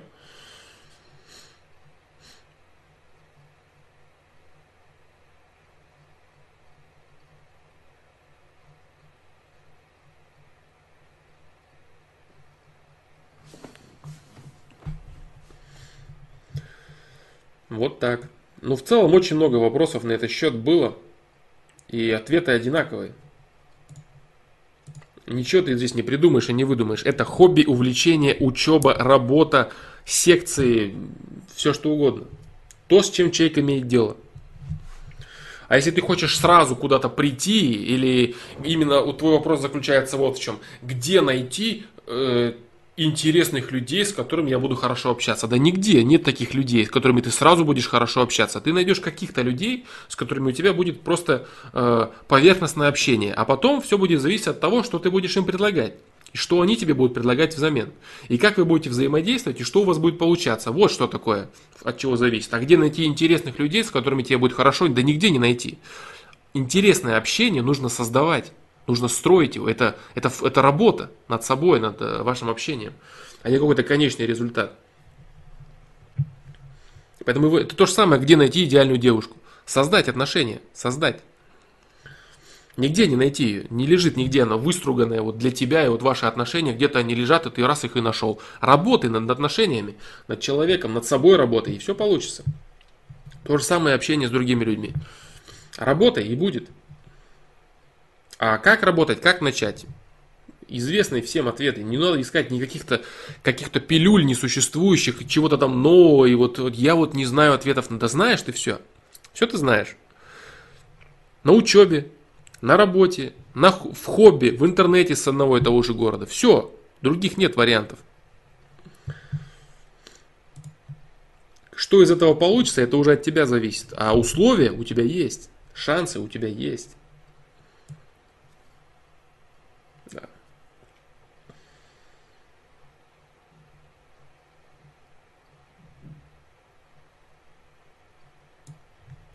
Сергей К. Как может в девушке сочетаться образ жизни, направленный на развитие сознания, занятие йогой и грязь и бардак дома? Причем ей комфортно в этой грязи жить, не убираться. Ну никак не может сочетаться. Вот, э, развитие сознания, занятие йогой, вообще йога это отдельная тема. Э, скажем так, э, твой вопрос не совсем правильный, я его правильно переформулирую. Точнее, я его не буду переформулировать, я тебе отвечу на него вот так. Девушка, которая живет в бардаке дома и которой комфортно в этом жить, она просто думает, что занимается развитием сознания. Вместо этого она пытается уйти в какую-то другую реальность. Вот и все. Это те самые вещи, которые которыми человек пудрит себе мозги, рассказывая, что он уходит в какие-то другие реальности, ему хорошо, весело и интересно, а вместо этого он пудрит себе мозги какой-то хренью. Потому что жизнь его, в первую очередь, это окружающая его жизнь, окружающий его быт, окружающий его быт. Да. А если человек убегает от этого и говорит, что вот ему где-то там чего-то там хорошо, значит он не догоняет по жизни, что такое жизнь. А уж девушка тем более, которая так делает. Поэтому она лишь думает, что она развивает свое сознание йогой. Вместо этого она убегает в йогу, чтобы ничего не делать по дому.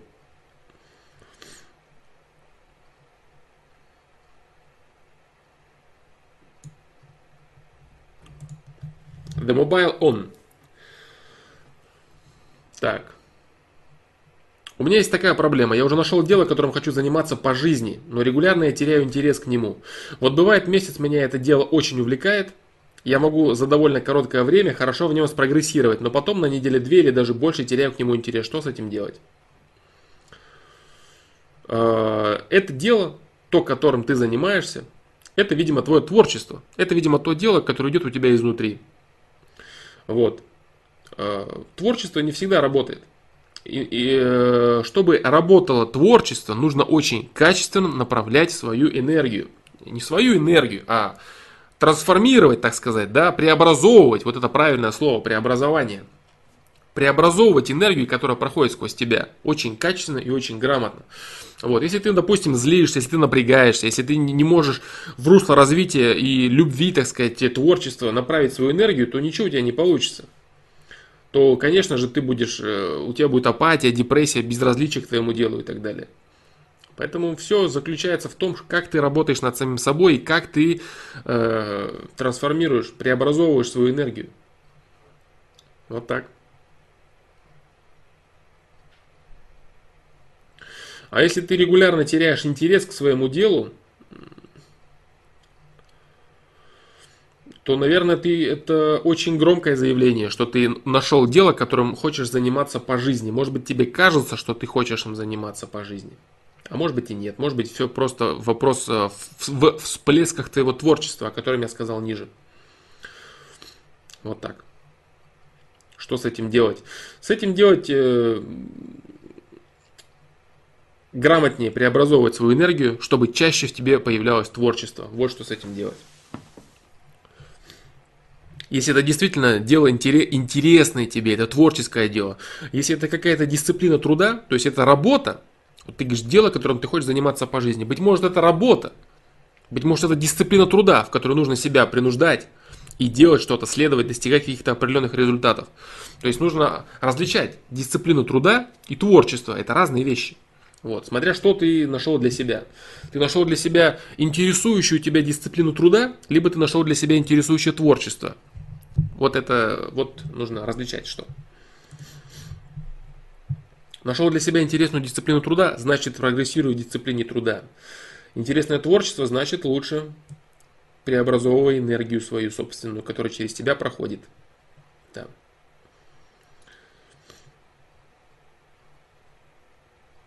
Green 3 спрашивает. Не знаю, захочешь ли ты говорить о политике? Да, Начало хорошее. Начало хорошее. Продолжим. Если да, то как ты считаешь, как долго еще протянет Евросоюз и каким странам выгоднее всего его существование? Его существование выгодно Соединенным Штатам Америки, потому что управляется оно из единого э, центра. Да. Странам, каждым конкретным странам, входящим в Евросоюз, выгодно тесное взаимодействие между собой, но в формате разных стран. Да, но не в формате единого Евросоюза. Той же Германии, Франции, ну локомотивом имеется в виду, локомотивом экономик Евросоюза гораздо выгоднее для себя быть э, суверенными государствами, которые на выгодных условиях взаимодействуют со своими соседями. А, насколько долго, долго протянет э, Евросоюз, я думаю, что весь вопрос вот в чем. Насколько э, долго протянет Соединенные Штаты в качестве э, единого властелина мира. Вот в чем вопрос здесь. Да. Как только все устаканится, Евросоюз развалится. Да. Потому что это невыгодно в первую очередь гражданам, проживающим в этих странах. В, этой, в этих странах, да, это разные страны все. Потому что суверенные интересы государств этих, они нарушаются э, интересами общественными, которые диктуются из э, Еврокомиссии и прочих органов управления. Государство должно действовать исключительно исходя из суверенных интересов, а не Германия должна действовать из интересов Греции и так далее. И все эти страны, которые не являются локомотивами, не должны быть просто отребием, которое там ходит э, и выпрашивает кредиты бесконечно. Это все очень, очень негативно сказывается. Огромное количество стран потеряло э, от пребывания в Евросоюзе. Вот так. Если вкратце. Наверное, думаю, что развивать эту тему не стоит.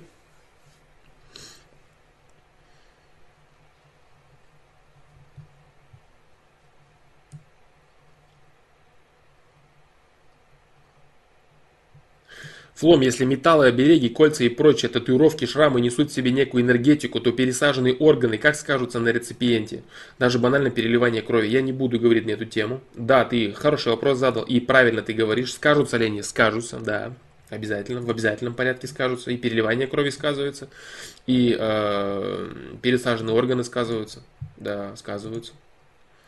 Эту тему развивать я не хочу. Я вот прочитал твой вопрос, я на него ответил отчасти. Но я думаю, что можно додумать, что я, э, что я умолчал. А некоторые вещи додумать нельзя, потому что они неизвестны могут быть тем, кто будет додумывать. Ну, в общем, говорить я не буду на эту тему дальше. Сказываются? Сказываются. Это точно, да. Вот э, как-то так. Кобаль 700. Некоторые люди, некоторые люди, когда не знают, какой сделать выбор, подбрасывают монетку и уже следуют тому, что выпало. Как это называется? Доверить, довериться случаю или довериться судьбе? Правильно ли так делать? Нет, неправильно так делать. Потому что совсем не факт, что э, подкинута тобой монетка. Нужно, нужно не, не монетку подкидывать, нужно совести, совесть свою слушать. Да. Поэтому делать это правильно? Ну нет, неправильно это делать.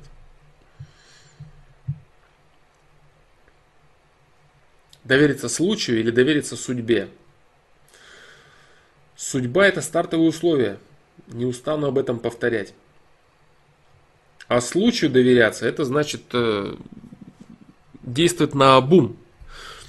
Что нужно сделать? Нужно либо довериться своей совести, которая говорит тебе, что то или иное правильно. Интуиции, совести – это совокупность элементов, представляющих собой тонкое тело, так называемое сознание, душу, все что угодно. Тонкое тело, которое никак не связано с логикой, с интеллектом, которое очень часто подсказывает та же самая интуиция. Вот это вот так, хотя по логике все вообще не так. И это никак невозможно знать, исходя из причинно-следственной связи, исходя из, э, исходя из логики, из интеллекта. Ну это вообще никак не следует. Это вообще никак не получается. А это берет и получается. Берет и получается именно так, как интуиция тебе подсказывала. Интуиция, совесть и так далее. То есть возможность человека считывать э, окружающее пространство. Это именно вот эти тонкие вещи, которые способны которые делают из человека человека. Вот. Либо этому нужно прислушиваться, либо нужно строить причинно-следственную связь логическую, интеллекта, если у тебя не работает, э, плохо работает, точнее скажем, голос совести, или если ты не хочешь это делать, то ну, значит строй логическую связь, которые, кстати, очень часто не работают. И та же самая интуиция может тебе говорить, бро, вот все, что ты тут нас сочинял, всю вот эту правильную логическую связь, она вроде как правильная. С точки зрения событий, элементов вот этой вот логической цепи. Все круто у тебя вышло, но будет не так. И ты сам себе говоришь, так, нет, стоп. Как это будет не так? Будет так. Потому что вот оно вот так, вот так, вот так, вот так, вот так, вот так, вот так, вот так, вот так и вот так должно получаться. По логике все так. А интуиция тебе говорит, нет, так не будет. Будет не так. И ты противишься, противишься, противишься, и потом видишь, что да, и вот и вправду вот оно вот так вот и не получилось, как ты думал, а получилось так, как тебе подсказывала интуиция. Вот. Вот э, на что имеет смысл обращать внимание, если ты это умеешь слушать, если ты это умеешь слышать, если у тебя так определенным образом раскрыто сознание, да, так что ты громко слышишь свое нутро, свое именно э, свою совесть, голос совести. Голос совести, голос интуиции. Голос совокупности, представляющий из себя э, тонкое тело, сознание. Сформирую потом я, наверное, термин. Придется это сделать. Придется это сделать. Но пока буду говорить э, понятными терминами. Да. Пока буду говорить понятными терминами. Поэтому довериться случаю, это значит действовать на обум, действовать необдуманно, действовать неоправданно. Подкидывать монетку – это глупость. Вот. А довериться судьбе, нельзя довериться судьбе, потому что судьба – это стартовое условие. Довериться нужно голосу совести, голосу интуиции. Это первый вариант. И второй вариант – это довериться логике событий. Это второй вариант. Это правильные варианты. Довериться случаю – это значит действовать на обум, действовать необдуманно, действовать э, неправильно, действовать ошибочно, действовать да как угодно. Есть куча жаргонных слов, действовать на шару, там, ну все что угодно можно сказать. Это неправильно. Да. Так, ну дальше. А как и Москалев Флом очень бесит, когда мать заглядывает ко мне, постоянно торопит школу и так далее. Что делать, пока сам не можешь делать полностью качественные выборы? Терпеть. Терпеть э, присутствие человека, который излишне лезет в свою жизнь. Вот так. Просто понимать, что либо человек действительно старается для тебя, либо этот человек старается для себя, э, для того, чтобы просто разнообразить свою жизнь либо в целом разнообразить свою жизнь, почувствовать э, свою, свою принадлежность к чему-то интересному, либо просто почувствовать свою власть над ребенком. Либо это, либо это человек, который реально хочет тебе помочь. Но если это переходит в постоянную бесконечную назойливость, то это, конечно, уже не помощь. Если ты говоришь о том, что постоянно заглядывает, постоянно торопит, то есть постоянно лезет человек в твою жизнь, это, конечно, плохо. Да. Но этот человек делает э, либо от э, безделья, либо от стремления принадлежать к чему-то интересному, важному или доказать себе что-то. Ну, в любом случае, этот человек делает для себя. То есть человек это делает для себя, а не для тебя. Как бы он это не уверял обратно, я говорю, да нет, как ты что-то, это же вот обязательно, это вот как... Да.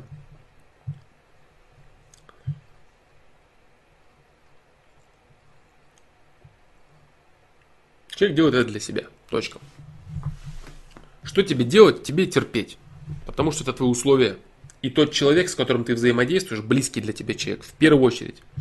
Вот, понимай это. Если человек это делает, значит ему это необходимо. Значит у него есть пробелы в его личности. Допустим, у твоей мамы есть определенный недостаток внимания, определенный недостаток дел, которые ее интересуют. Она это компенсирует взаимодействием с тобой. Принимай это и понимай это, не нужно злиться на это. Даже отчасти можно сострадать этому. Поэтому не нужно напрягаться, не нужно дергаться, не нужно как-то противиться этому. Помоги ей. Хочет она участвовать в твоей жизни? Вот прям лезет она? Ну хорошо, раздели с ней этот момент. Скоро ты станешь взрослым, уйдешь из семьи. Имеется в виду из э, родительского дома. Будешь жить своей молодой семьей. Вот и все. Поэтому немного шире взгляни на этот вопрос. Не только с рамок своего эгоизма. Мне вот мешает, мне вот, а немного шире. Вот, вот выберись и посмотри, что вообще вокруг происходит. Как дела у твоей мамы? Почему она лезет в твою жизнь? Как у нее вообще дела с ее жизнью? Чуть-чуть пошире взгляни, и ты найдешь для себя правильный ответ.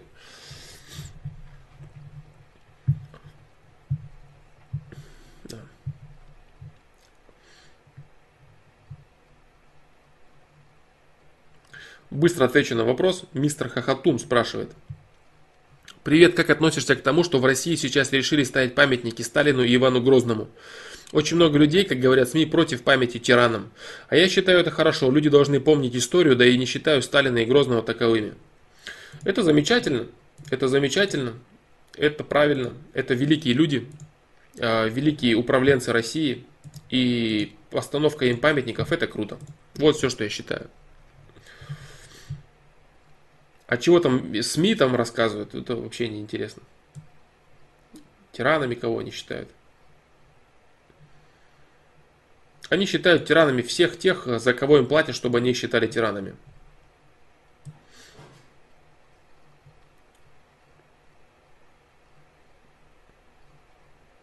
То есть объективной оценки тут, конечно, не дождешься. А, а то, что так люди говорят, это, конечно, как без этого. Люди говорили, люди всегда говорят. В СМИ как либо люди говорят, либо люди считают, либо общественное мнение такое, либо это э, источник оттуда, либо это источник оттуда, хотя на самом деле это в большинстве своем это выдумки самих СМИ, тиражирующих определенные новости. The Mobile On. Возможно ли во сне обучаться? Да, возможно. Это хороший вопрос. А, во сне возможно обучаться, во сне, возможно, во сне возможно переживать определенные ситуации, но для этого должен быть очень, очень серьезный интеллект. А, даже не с, и сознание, конечно, тоже очень серьезно должно взаимодействовать, если ты что-то новое хочешь э, приносить в свою жизнь. Но интеллект должен быть очень серьезным. Да, как это не удивительно, это возможно делать.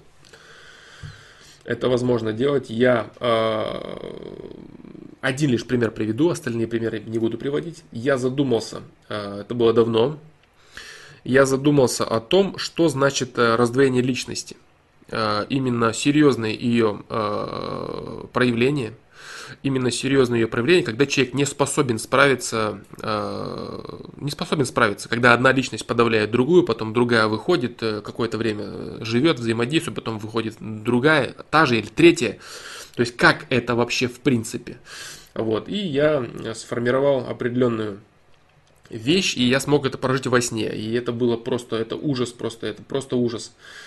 Это очень серьезный опыт, я, я считаю. Очень серьезный опыт, это очень страшно, это просто, это очень страшно, ребят. Да, это, я даже не знаю, я не хочу объяснять это, я не хочу долго разглагольствовать на этот счет, но вот э, это один из э, моментов, когда я смог э, полноценно, э, четко и точно понять, э, прожить этот момент, очень точно, очень четко, без каких-то... Потом, э, сталкиваясь с этим э, и э, в определенных... Так, нет, это я не буду говорить. В общем, э, сталкиваясь с определенными, так или иначе, формами этой проблематики, я уже четко понимал. И когда человек говорил то или иное, я точно понимал, что он говорит. И мне было очень понятно то, что он говорит. Я очень счастлив, что это не произошло в реальности, потому что это очень сложно, это очень большая проблема. Вот. И это... Это сложно, в общем. Да. Не буду я не буду я, не буду я, в общем, э, развивать эту тему. Да, я искусственно вызвал в себе это состояние. Э, я не хотел вызывать это состояние в реальности, потому что это очень опасно. Вот, но вопрос от меня интересовал. Мне нужно было отработать этот вопрос, и мне нужно было, мне нужны были знания. Э, вычитывать что-то про это меня не интересовало, потому что мне нужно ощутить это. Это нужно прожить и понять, и привнести это в себе.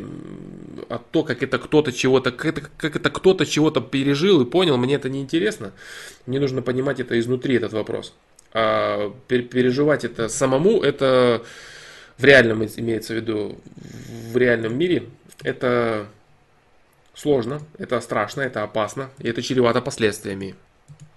Поэтому меня интересовал такой опыт. Вот, э, так, э, один момент я, об одном моменте я расскажу. И э, этого будет достаточно. В целом я скажу, что да, возможно это делать. Можно запоминать какие-то вещи, можно видеть то, чего. Можно изобретать определенные вещи. Вот пишут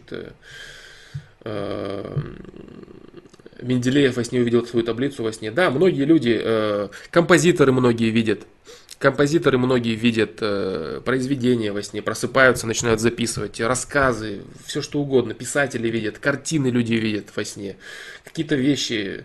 То есть люди э, находят для себя что-то и открывают, изобретают, обучаются, помнят какие-то вещи, события моделируют. Можно это делать? Да, это делать можно. Вот, но это был опыт, конечно, очень, очень страшный, я скажу, прям не как в американских фильмах я, конечно, проснулся, когда они садятся автоматически на кровать, но что-то подобное. Внутри я проснулся именно так и даже хуже. Даже хуже. Это был один из тех случаев, когда я прям очень сильно рад, что я проснулся. Прям вот очень сильно. Потому что сон был очень серьезный, очень детальный, очень глубокий, очень долгий, что самое, что самое хорошее э, со стороны анализа и что самое отвратительное в моменте, в моменте нахождения в этом сне. Да, но это было круто. И это было круто.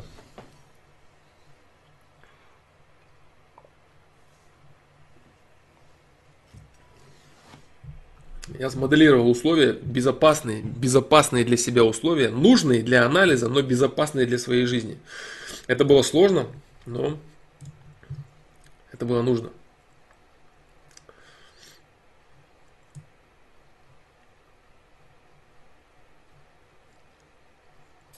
Так.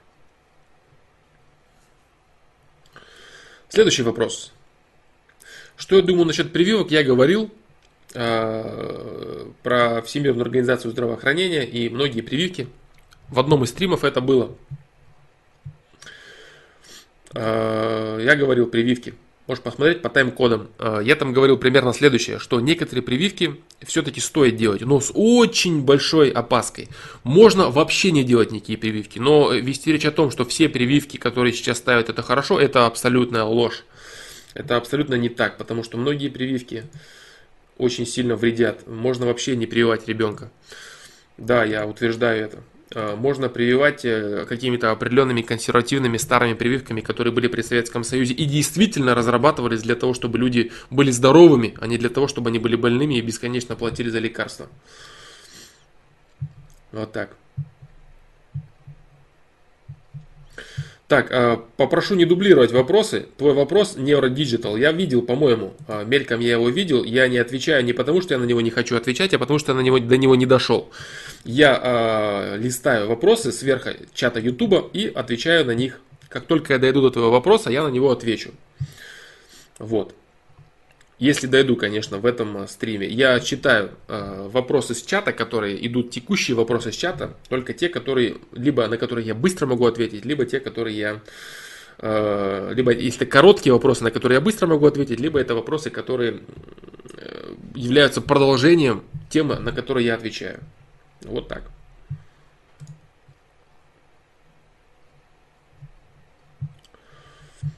Продолжим. Николай Джонович спрашивает, реально ли стать пофигистом к мнению окружающих людей? Да, реально. Это реально сделать, и это очень плохо и очень неправильно. Сделать из себя идиота безразличного. Идиота неправильный термин. Да, неправильный термин. Сделать из себя человека неполноценного. Человека неполноценного, человека отчужденного от социума, отчужденного от группы, от совокупности. Это очень неправильно. Это, конечно, один из, тех, один из бредов, который, которым принуждают э, всякие западные мастера успеха. Вот. Но это очень неправильно. Это очень неправильно. Да быть пофигистом к мнению окружающих людей, это как будто бы круто. Это как будто бы замечательно. Это вот э, как будто бы ты станешь челом с демотиваторов, который сидит в шляпе с крутым прессом, с сигарой, курит, и у него все круто, легкая небритость, и, и, и чики его окружают модные. Но на самом деле ты станешь просто глуповатым, глуповатым, быдловатым одиночкой. Да, пустоватым, глуповатым одиночкой. Вот кем ты будешь. Поэтому с мнением окружающих людей нужно грамотно работать. Нужно грамотно работать, нужно анализировать, нужно интегрировать. Это правильно. А быть пофигистом, да, можно плевать на все. Можно быть э, пофигистом на мнение окружающих людей, на свои объективные какие-то результаты, на свою личность. Можно на все забить. Можно на все, ко всему относиться наплевательски. Да, можно это сделать. Можно из себя точно так же и жить э, всевозможные эмоции, выдавить из себя волнение, радость и страдания. Все это можно сделать. Ну зачем? Я говорю об этом постоянно. И, к сожалению, очень часто возникают подобные вопросы. Почему они возникают? Потому что очень много бреда в интернете, в пабликах, на демотиваторах, все эти картинки этих актеров дебильных, которые вообще не являются теми, за кого себя выдают. Вот, э, поэтому не нужно этого делать. Этого делать не нужно. Вот. Что касается эмоций, что касается и пофигистам всевозможным, это плохо и неправильно. Делать этого не нужно. Возможно, возможно. Хорошо ли это, плохо это.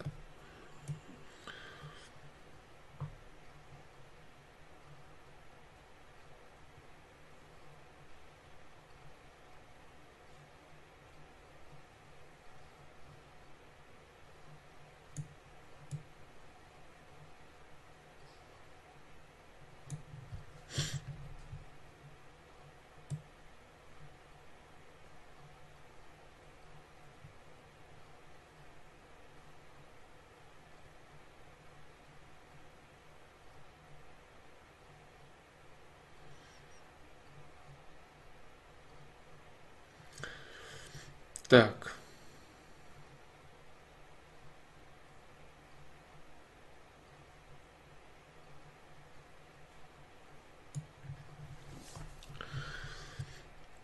Дмитрий Ярошенко спрашивает. Знаю, что много уже обсуждали вегетарианство, но как думаешь, почему во многих учениях рекомендуют отказ от мяса? Потому что правильно приготовить мясо, это очень сложно сделать.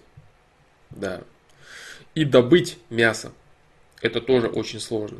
Поэтому во многих учениях пропагандируют отказ от мяса. Потому что в основном те учения, в которых это пропагандируют, это учения э, либо китайские, либо индийские, в которых огромное количество населения и очень мало мяса. Поэтому убедить окружающих людей в том, что это правильно, это важно с точки зрения идеологии государства. Вот добывать качественно мясо, создавать его и правильно готовить, употреблять полезное мясо в полезных количествах, что немаловажно. Это очень сложно на самом деле. Это целый обряд должен быть.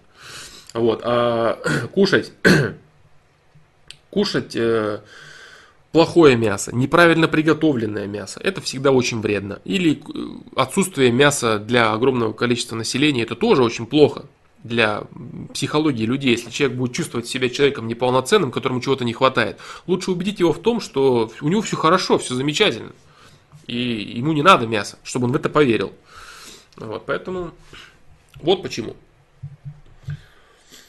С одной стороны, это э, отсутствие мяса необходимого количества, а с другой стороны, это отсутствие возможности э, э, правильно питаться. Не переедать, правильно готовить из правильного, свежего, настоящего, чистого мяса. Это сложный процесс, очень сложный на самом деле. Просто даже найти хорошее, качественное мясо, это сложно. Второе, правильно его приготовить, это тоже непросто. И третье, правильно, нормально его съесть. Не переедать, правильно пережевывать, ну и так далее. То есть процесс приема мяса, процесс приема пищи. Это все очень сложно. А, поэтому плюс еще идеологический аспект касательно того, что нет мяса. Все эти вещи порождают правильность э, в массовом рассказе о том, что это плохо и неправильно. Вот. В целом, с определенного возраста можно без проблем отказываться от мяса. Можно и с молодого возраста отказываться от мяса, если восполнять э, животный белок другими вещами. Без проблем. Ну, конечно, аккуратно, да, если есть очень, если есть серьезный рацион, который в полной мере способен э, замещать животный белок, для того, чтобы все необходимые, незаменимые аминокислоты поступали в твой организм. Вот так.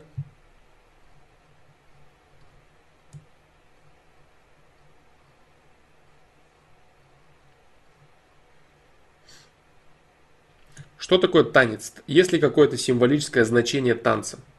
В танце человек, э, если он действительно танцует от души, если он не танцует какой-то... Если человек танцует какой-то, какую-то заготовленную, э, какой-то заготовленный танец или обученный танец, можно лишь увидеть в танце только пластику этого человека, только возможности к обучению и какие-то данные физики этого человека, физиологии. Вот так. А, если говорить о танце, который идет изнутри человека, то есть о танце, который человек э, демонстрирует, так сказать, э, как порыв души, то это говорит о некоторых чертах характера человека, в зависимости от танца от формы танца. Открытость, закрытость. Э, по танцу даже можно посмотреть. Э, эта тема, наверное, особенно интересна будет э, людям молодым. Можно посмотреть темперамент человека, сексуальность человека, даже отчасти поведение человека в постели. Танец это важно. Да. Вот так. Ну, только я не говорю про то, что если какие-то э, неумные девочки посмотрели на клипы негров и занимаются тверком, то это якобы показывает ее великолепную сексуальность. Нет, это показывает ее глупость. Вот. А если девочка танцует, девушка танцует э, от души, сама так как хочет, можно по ее танцу понять, что она из себя представляет как женщина даже в сексуальном плане. Ни в коем случае я не говорю про какой-то стриптиз, тверк и всякую чушь вот эту. Нет, дело, рас, рассказ не про то, рассказ не про это ни в коем случае. Этот танец даже может быть не эротичным который она будет танцевать. Абсолютно не эротичным, в нормальной одежде, закрытой, без проблем. Вот. Но по ее движениям, по ее повадкам можно будет понять, что она из себя представляет. То же самое мужчина. А, может мужчина танцевать, он может танцевать в костюме, танцевать на корпоративе, никаким образом там не стройте себя Тарзана, да, стриптизера.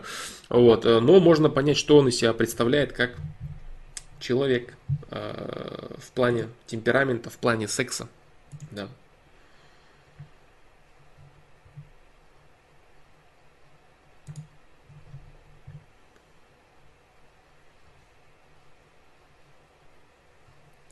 Кобаль 700, отвечу на твой вопрос, потому что я думаю, что я отвечу на него быстро.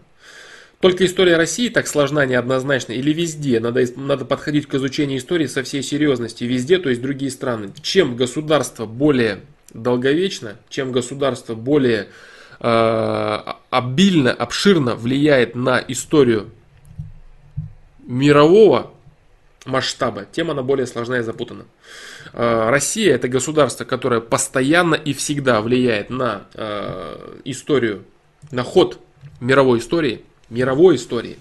Это государство, которое имеет огромную территорию, государство имеет огромную историю. Конечно, в России история, я бы сказал, самая запутанная. Почему? Потому что... Так, нет, это я не буду говорить. Просто я сравню Сравню с языком. Русский язык самый сложный. Да, и история э, в России самая сложная, самая запутанная, потому что российское государство самое сложное, постоянно влияющее на мировую историю, самое большое и имеющее самую обширную историю. Да. Хоть, конечно, и кажется, что оно начинается вот э, с 6 века, 9, с 9 века. Но это не так.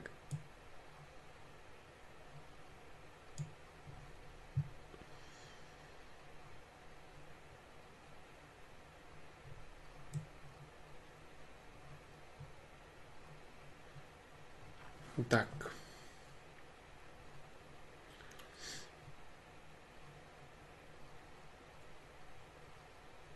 Ну вот, Кобаль 700, да? То есть вот такой тебе ответ по поводу того, что только ли в России. Нет, э, везде история запутанная, на самом деле. Везде она запутанная, но объемы запутанности заключаются именно в наличии врагов, которые запутывают. А если государство маленькое, если государство не влияет на мировую историю, то там у нее и врагов, соответственно, нет, которые бы хотели запутывать. Ну, имеется в виду, они есть всегда, но их не такое огромное количество, которые хотят запутывать историю и чего-то там дурманить и вносить какую-то идеологию и так далее, и так далее. Вот, если, да, если в 19, 18-19 веке заинтересованные личности написали историю России, то, конечно, она запутанная.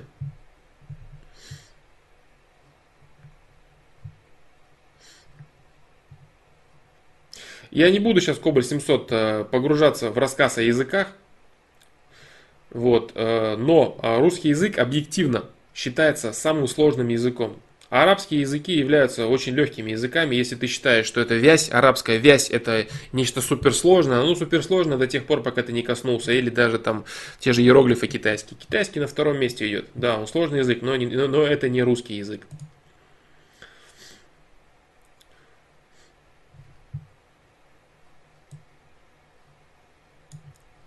Орфография.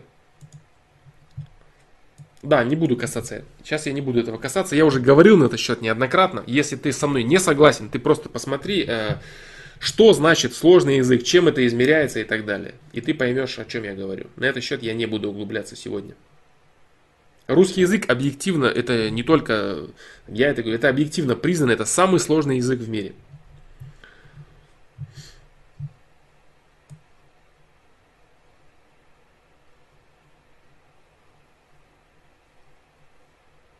Так, продолжим.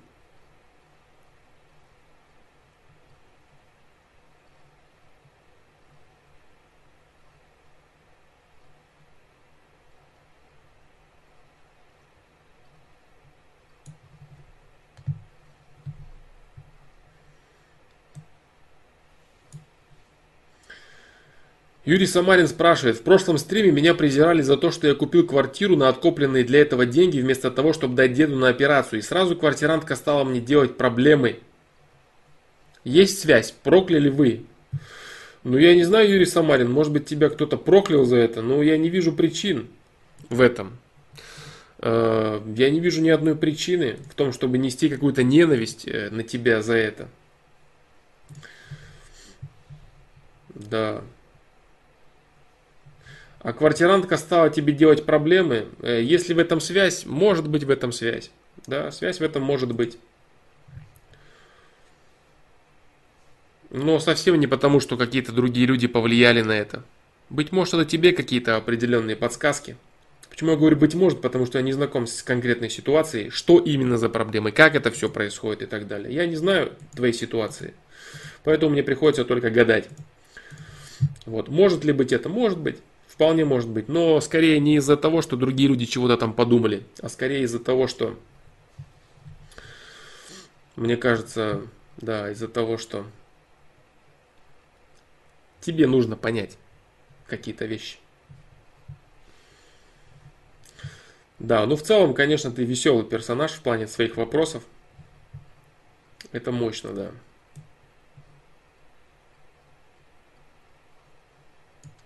Дмитрий Ярошенко, Флома, если у человека скудные способности к математике, можно утверждать, что у него некачественный интеллект в целом, или он может быть очень хорош в другом? Он может быть очень хорош в другом, но э, построение логических связей, построение цепи логических э, вещей в целом с цифрами человек должен уметь работать. Э, определенный показатель, если человек э, плохо в математике. Если человек плохо в математике, это показатель того, что он работает плохо с переменными, он работает плохо с цифрами, с числами. Это определенный показатель интеллекта, да. Он может быть хорош в другом, даже с низким интеллектом. Э, пока, э, работа с числами – это важный элемент интеллекта. Да, потому что это работа с переменными. Э, сложение, вычитание, да, перестановка чисел – это важные, важные аспекты интеллекта, потому что вместо чисел могут быть любые события и прочие вещи.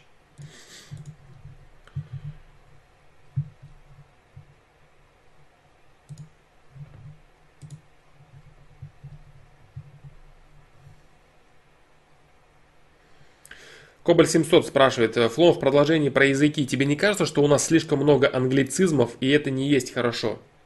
Да, мне так кажется, Э, что у нас очень много англицизмов, и это не есть хорошо, да? Это так и есть.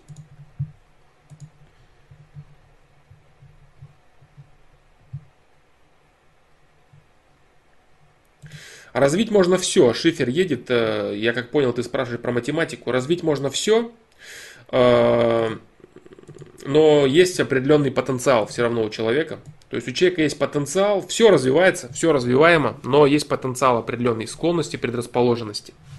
Да. Можно развить? Можно. Так, я, наверное, взгляну на вопросы с Твича. А, по-моему, там были вопросы. Эй, Фокер спрашивает. Как избавиться от страха не стать успешным человеком? Я заметил, что постоянно витаю в мечтах и за что бы ни брался, перестав... переставляю. Наверное, представляю, да? Представляю, что уже много добился в этом деле. А по сути мне это только мешает. В общем, что будет, если я просто забью на эти мысли и буду делать то, что могу? Но все равно возникает страх, что вся моя деятельность будет бесцельной. Слишком много ты уделяешь внимания порицанию окружающих людей. А это происходит только лишь потому, что ты не уверен сам в себе. А не уверен сам в себе, потому что ты не объективно и неправильно оцениваешь свои ресурсы. Да. Неправильно и необъективно ты оцениваешь свои ресурсы. Ты равняешь свои ресурсы на ресурсы других людей. Вот и все. Ты желаешь признания постоянно, как и, собственно, все люди. С этим нет никаких проблем. Это нормально. Вот. Но а, ты не объективно относишься к себе. Витать э, в мечтах и облаках, это неправильно, потому что это загадывать результат. Вот и все. Как избавиться от страха, не стать успешным человеком? Чтобы избавиться от страха, не стать успешным человеком, э, нужно понять то, что я говорил э, в предыдущем ответе, когда я говорил о том, что не нужно загадывать результат. Вот что это значит. Это значит, что если ты не станешь успешным человеком, то это значит, ты все равно можешь быть человеком, способным к счастью. Ты сможешь быть человеком, способным реализовать свой ресурс и удовлетворить себя этим. Понимаешь? Если ты будешь циклиться на мысли, что если я вот там не заработаю столько-то денег, у меня не будет вот этого, вот этого, моя жизнь не удалась, значит жизнь тебе покажет. Она скажет тебе, бро, вот твои условия, который ты говоришь, что точно у тебя все будет плохо после этого, я тебе покажу, что даже в этих условиях у тебя все может быть хорошо, потому что ты единица самодостаточная, и твои ресурсы для тебя оптимальны. И жизнь тебе это покажет. Вот как это понять. То есть осознать ту мысль, о которой я говорил в том вопросе. Да.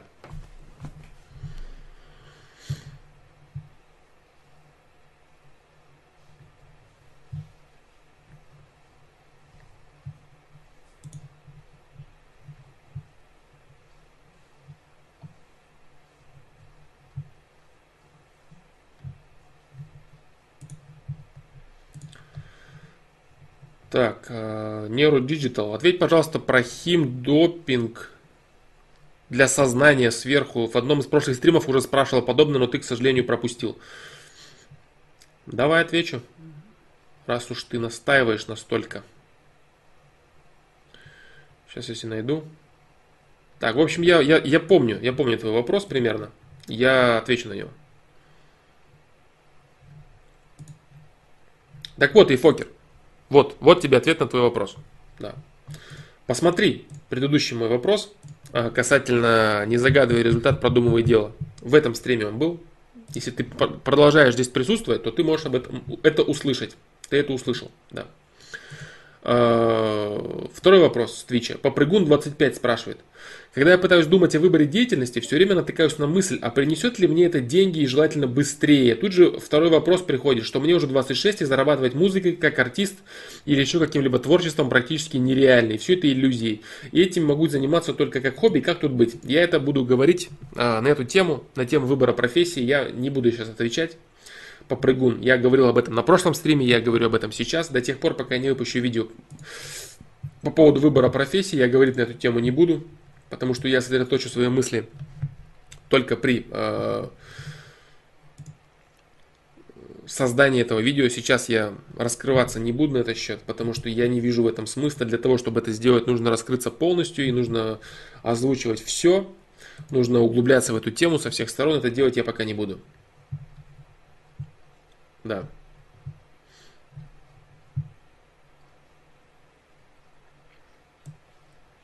В общем, так, сейчас посмотрим. А если так, э, на Гудгейме вроде ничего нет. Да, на Твиче тоже, на хитбоксе ответил. Да, э, вернемся на чат Ютуба. Вернемся на чат Ютуба. Закончили мы на вопросе про математику. Так. Валер инфаркт. Стоит ли бросать алкоголь? Люблю посидеть с друзьями, поговорить. Хорошо ты спросил. Стоит ли бросать алкоголь? Люблю с друзьями посидеть, поговорить. Но хожу в качалку, алкоголь мешает прогрессу. Но все друзья выпивают, и я часто с ними. Сам иногда не против, но потом себя виню. Ну, стоит, конечно, ты же знаешь. Вот видишь, ты задаешь вопрос, ответ на который ты знаешь. И ты даже примерно знаешь, что я буду говорить. А вот, зачем ты спрашиваешь? Конечно, стоит. Хочешь с друзьями поговорить? Поговори. Сиди дальше, разговаривай. Никто тебе не мешает с ними ни ходить, ни гулять, ни общаться. Все, ты стал модным спортсменом. Так и говори. Я спортсмен модный, не хочу бухать, парни. Ну не хочу, просто не хочу. Не хочу, не хочу вас э, э, строполить, рассказывать, что это плохо, это вредно, нужно бросить. Да кому каждый что делает, э, считает нужным, то и делает. Я с вами точно так же сидел, выпивал, вы выпиваете, нет никаких проблем. Я вот купил себе минералки, буду сидеть пить минералку, или купил себе сок, буду сидеть пить сок. Все. Мне нормально, я с вами хочу пообщаться.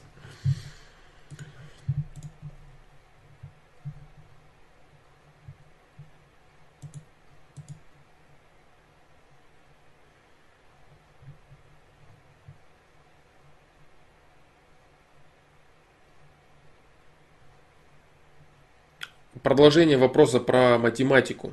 А что если не прет в математике, то ты тупой и не стоит лезть в естественные науки? А, тупой это такой не совсем правильный термин.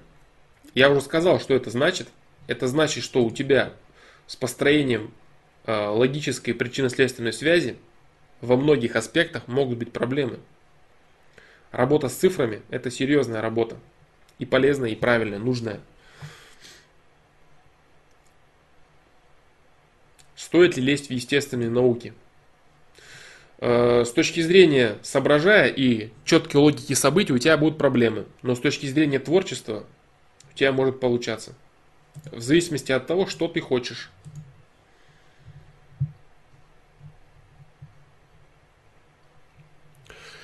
Так, сейчас секундочку.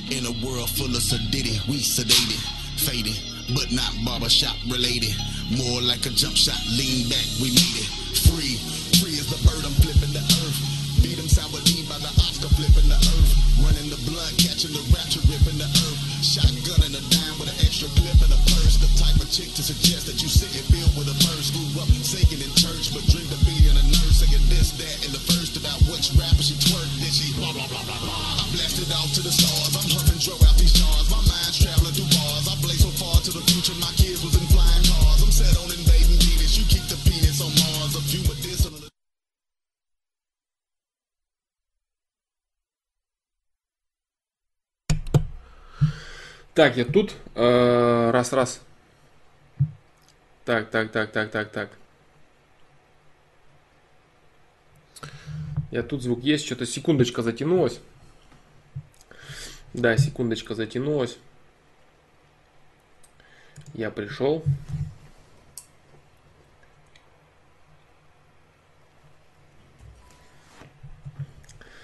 Так, ну продолжим. Э, продолжим. Да, продолжим.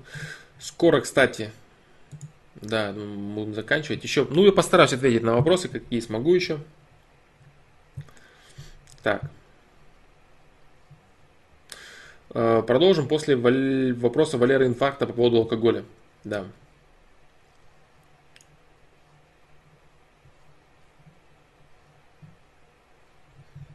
Так.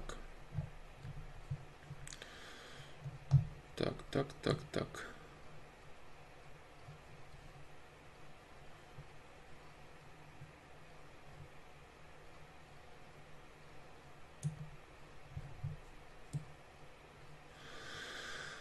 Так.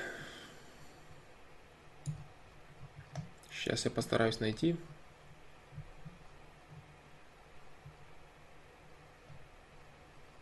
Да, вот нашел. Так, нашел я, нашел тот момент, где закончился. Так, так, так, так, так, так, так. Так.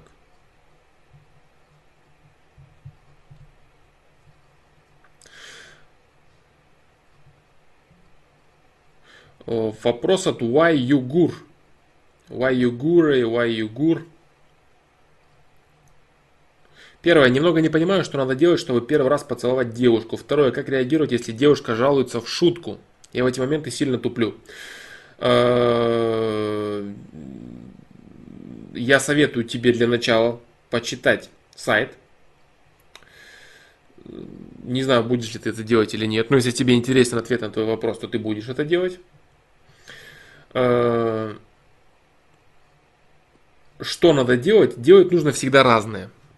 Делать нужно всегда разное, но самое главное, что нужно делать, это нужно понимать. Что, ну, что нужно делать? Нужно понимать, настал ли момент, в котором нужно это делать. Готова ли девушка, хочет ли она этого. Вот что нужно делать. Нужно чувствовать момент, уметь чувствовать момент. Вот и все. Потому что пробовать э, в любых ситуациях это неправильно. Можно лишь нарваться на отторжение от этого, и потом это будет делать еще сложнее.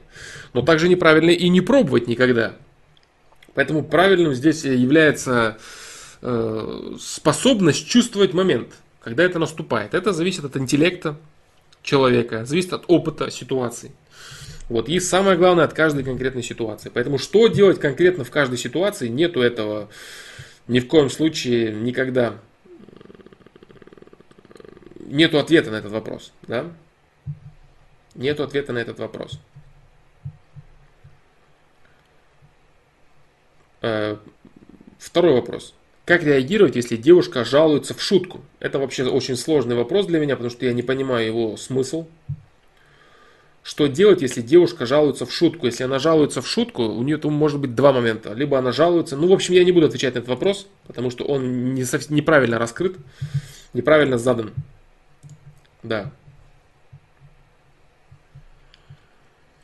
Подскажите трек, э, вот сразу подсказали, мистер Хахатун, спасибо тебе. Nati Another Galaxy, да, это э, бит КНО, Another Galaxy, э, читает Нетти. Нетти, Нетти, крутой чувак.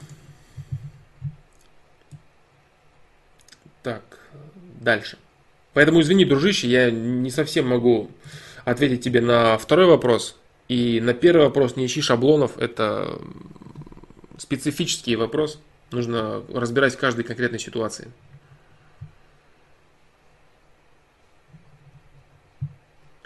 А, Флом, ты как-то критиковал людей, которые поступили на юрфаке эконом, тем самым погнались за трендом, хотя ты сам один из них. Что скажешь в свое оправдание? Да ничего не скажу в свое оправдание. Я действительно тот самый человек, который погнался за трендом. Вот, а, поступив на юрфак, международное право, Потому что когда я поступал на э, юрфак, на международное право, я, меня мало интересовало, э, куда я поступаю и зачем я поступаю. Да, э, все, я, я когда, я, я почему критикую? Я критикую, потому что я знаю. Я критикую, потому что я знаю, я всегда говорю, что я практик, а не теоретик. Вот.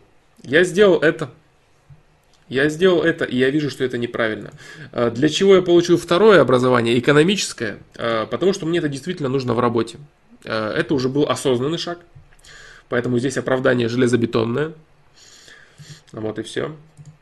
Почему пошел, я говорю, на первое образование? Потому что я лишь посмотрел на свои э, навыки. Вот, меня интересовали гуманитарные науки на тот момент. Вот. И, э, по крайней мере, в изучении, в, при, при получении высшего образования я понимал, что для меня это будет очень просто, а те технические науки, э, точные науки, это придется прикладывать определенные усилия.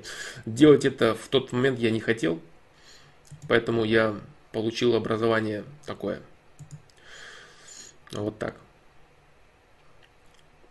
Вот, собственно, все мое оправдание. Да, ну, действительно, да, я погнался за трендом, я погнался за трендом, и я понял, что это действительно мое, мне это может пригодиться. Как оказалось, мне это не пригодилось. По крайней мере, пока, я не знаю, может, в будущем мне это пригодится. Вот. Вот и все. Магистр на эконом или по-старому специалист? Да, специалист, я специалист. Я не бакалавр, я специалист. Ну, это магистр по-новому, специалист по-старому. Да, по эконому. И международное право тоже это пятилетнее образование. Не четырехлетнее, а пятилетнее. Вот так. Поэтому Кобаль 700, э, вот такие мои оправдания. Это исключительно опыт, опыт, опыт собственный опыт. Тогда я понял, что, что мне действительно нужно, что мне интересно, для чего мне это нужно. Что мне интересно, в принципе, я сам изучаю на протяжении уже многих лет. Бесконечно, постоянно и кропотливо я это изучаю. Вот, что мне нужно в качестве для работы, я то и сделал. Вот так. Так, ну продолжим. Такой был блиц вопрос. Хотя не такой уж на блиц.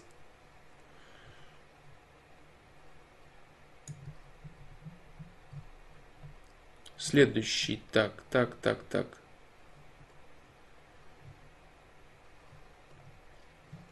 Так, а как и Москалев?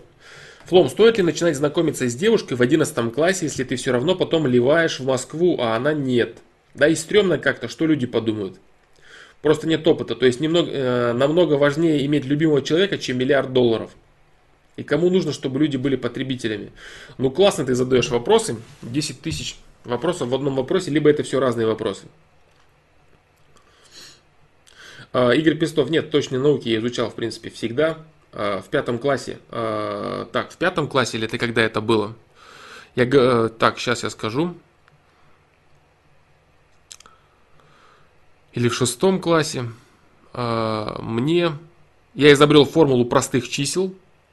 И моя учительница по математике э, Сания Гумаровна в школе номер 131, она мне поставила 5 за четверть сразу, да. Потому что она, я принес ей, показал, говорю, вот это простые числа, а вот так вот такая вот формула, она посмеялась, подумала, что я где-то это взял, потом у меня формулы не было, я просто объяснил ей, как это делается. Вот, и она э, потом вывела формулу, показала мне, что вот то, что я говорю, на самом деле означает вот эту формулу. Она посмотрела, этой формулы не было. Вот, и она сказала, что это очень круто, и я сказал, что это, да, наверное, это очень круто, потому что мне это было интересно, я просто сидел и копался, я задался вопросом, что такое простые числа, почему они простые, если кто не знает, что такое простые числа, это числа, которые делятся сами на себя, и все. Например, цифра 7, цифра 11 э, и так далее, цифра 13. Э, формула простых чисел, как появляются простые числа и так далее. Там не все простые числа, но э, по этой формуле можно получать простые числа. Вот так. Она мне поставила 5 за четверть. Поэтому, в принципе, интерес у меня всегда был. Просто я понимал, что гуманитарные науки вообще пролетали всегда очень легко. И я понимал, что я не буду испытывать никаких сложностей и просто получу образование. Вот так. Да, сами на себя и на один, конечно же. Да, Игорь Пестов правильно заметил. Вот так. Поэтому это было всегда интересно. Но я понял, что мне будет легче мне будет легче, я смогу заниматься своими делами.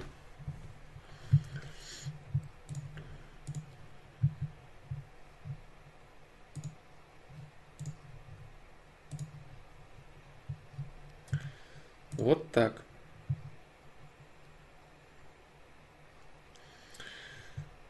Так вот, вернемся к вопросам Акакия Москалева. Первый твой вопрос, Акакий Москалев. Стоит ли начинать знакомиться с девушкой в 11 классе? Стоит начинать знакомиться с девушкой в 11 классе. Да, стоит.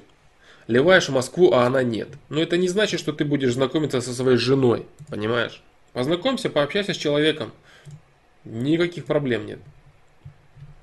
Да и стрёмно как-то, что люди подумают. О чем люди подумают, что люди подумают, почему тебе это стрёмно. Что люди подумают о том, что ты знакомишься с девушкой. Ну ты вроде не в Голландии живешь, поэтому Знакомься смело, Акакий Москалев с девушкой, и люди подумают, что ты нормальной ориентации, не переживай, все в порядке.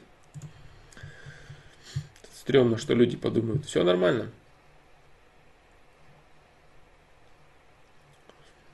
Важнее иметь любимого человека, чем миллиард долларов. Вот это противопоставление э, ценностей и денег, оно неправильное. Потому что деньги это средство. Деньги это средство. А люди видят это как конечные цели. Это проблема, конечно. То есть, если ты имеешь миллиард долларов и все, это плохо, тебе скучно.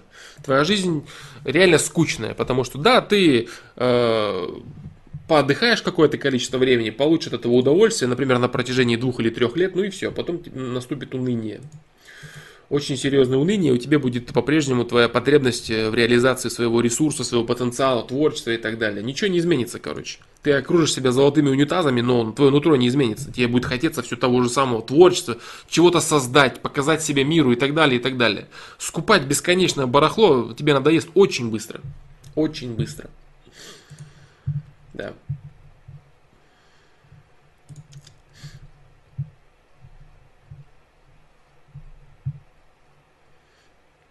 Кому нужно, чтобы люди были потребителями? Нужно производителям товаров, которые правят при э, современных рыночных отношениях. Вот, вкратце я ответил на твои вопросы. Продолжим.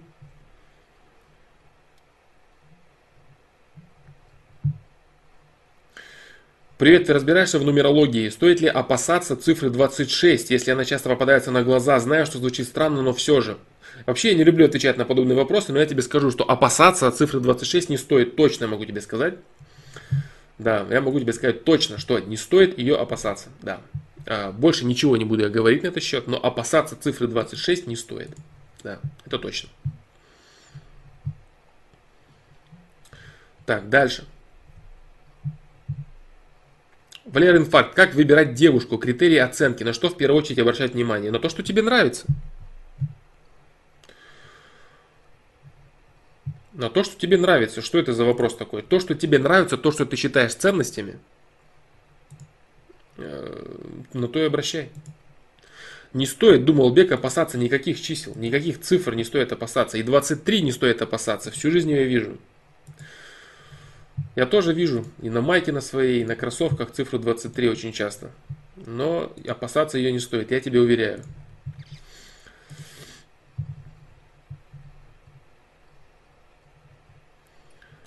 Так, дальше. Да-да-да-да, Neurodиgital, я помню твой вопрос, я если смогу на него ответить, я отвечу, я листаю вниз чата, я постараюсь долистать до него.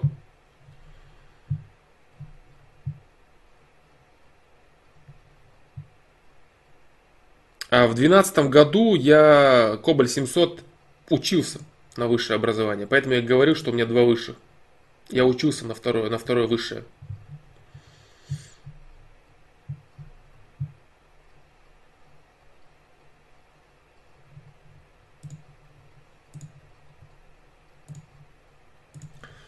Так.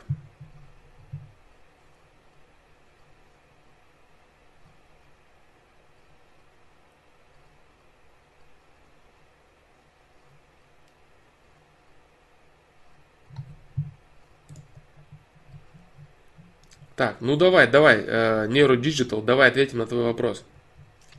Был ли опыт в приеме? Э, возможно, так, так, так, так. Давай. Как относишься к стимуляторам сознания и наотропам, например, фенотропин, риталин, адерал и так далее с целью повышения внимания, выдержки и продуктивности в целом во время длительных работ с информацией? А, так, дальше, да, вопрос у тебя там продолжается, как я понял. Был ли опыт в приеме? Нет, опыта в приеме не было. Возможно, слышал положительные отзывы или наоборот побочки после длительного употребления из реальных примеров. А, любые, всевозможные разгонялки. Кстати, что касается сознания, это абсолютно бред. А, никаком, ну, никаким образом это не, не относится к сознанию. Интеллект это разгоняет, действительно, это так. На момент приема. Это ускоряет. В принципе, любые спиды, любые таблетки, колеса, которые жрут клаберы, дрыгаясь под электронную музыку, они тоже ускоряют все это. Вот. Но, а, в чем здесь но? Любые, вот ты представь э, двигатель автомобиля. Представь двигатель автомобиля и представь, что будет, если на этот двигатель, который не предрасположен для этого, поставить турбину мощную и расточить этот двигатель, чтобы он был э, более мощным.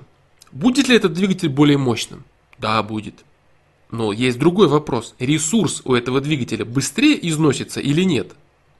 Да, и это самая большая проблема. Ресурс этого двигателя износится очень быстро.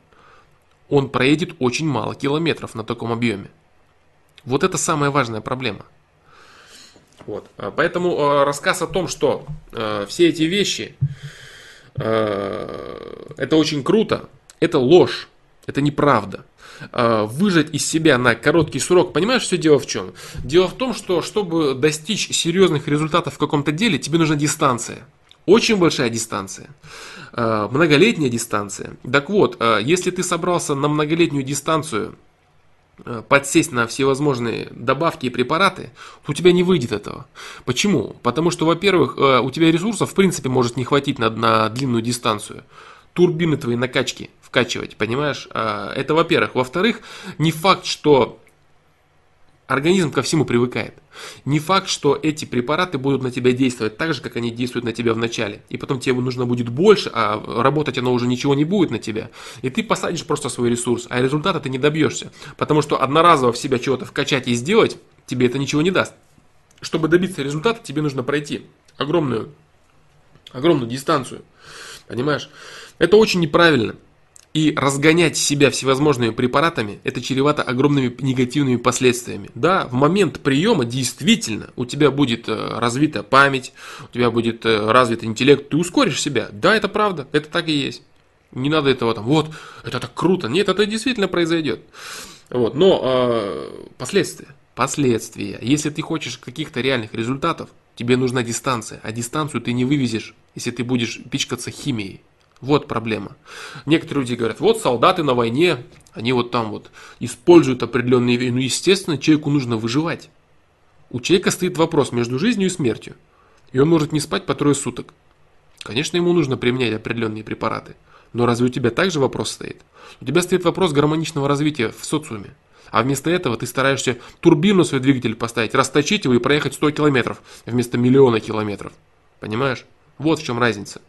Поэтому да, эти препараты реально работают, они реально разгоняют мозг на очень короткий срок. Со временем ты начинаешь привыкать к этим аппаратам, и они уже меньше работают на тебе. И побочные эффекты, твой организм в целом очень сильно падает и, прос, и проседает твой мозг и твой интеллект после того, как ты употребляешь эти препараты, а потом ты их перестаешь употреблять. Это касается всевозможных разгонялок, те же самые наркотические средства, всевозможные грибы и прочее, что, что якобы сознание раскрывает. Ничего оно не раскрывает. Сознание раскрывает трезвый рассудок и разум, абсолютно трезвый, не, под, не подверженный никаким, никаким дурманам, сторонним и внешним, ни в коем случае причем. Исключительная полная трезвость. Никакие там трубки мира, марихуаны, э, грибы и прочие чушь. Ни в коем случае нельзя ничего этого делать. Это просто влияет. Это галлюциногены, которые влияют на мозг, создают определенные образы. Вот и все. Реальное взаимодействие с системой возможно только при идеально чистом разуме при идеально чистом разуме и открытом сознании. Только при абсолютно чистом и трезвом. Больше ничего. Интеллект ускоряет, да, это точно. Но на очень короткий срок. С огромными отвратительными негативными последствиями садит твой мозг и все становится у тебя очень печально. Вот поэтому такие дела. Э, вот, наверное, я ответил на твой вопрос. Сейчас я посмотрю, может там что-то еще ты дописывал.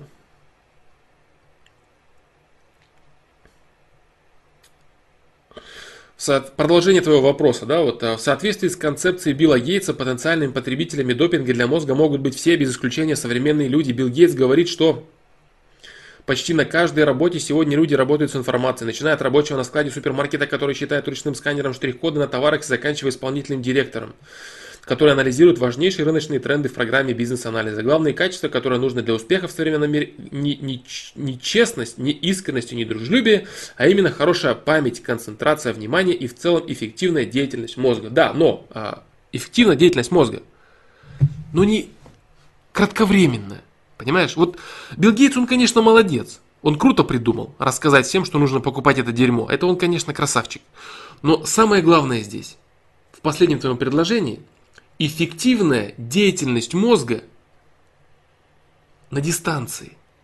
Длительная эффективная деятельность мозга, например, на протяжении 30 лет твоей деятельности или 20 лет твоей деятельности.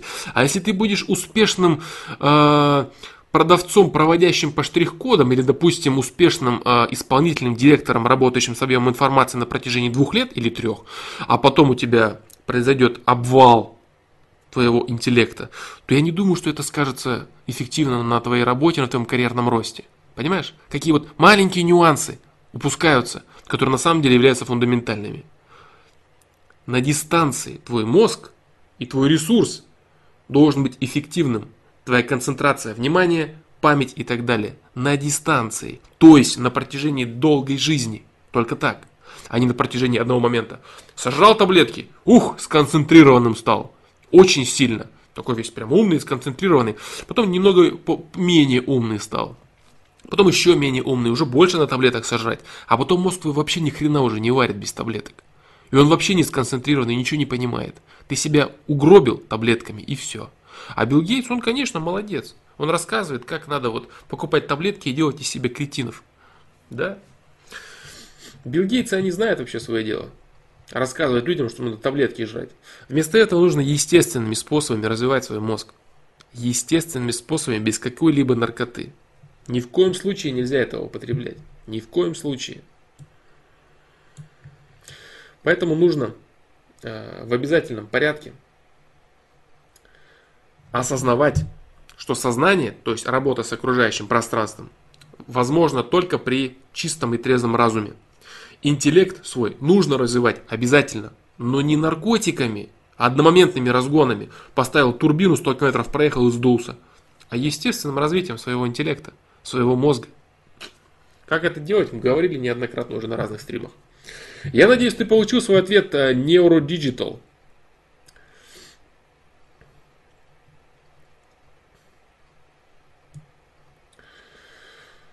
Так, я... Так, так, так, так.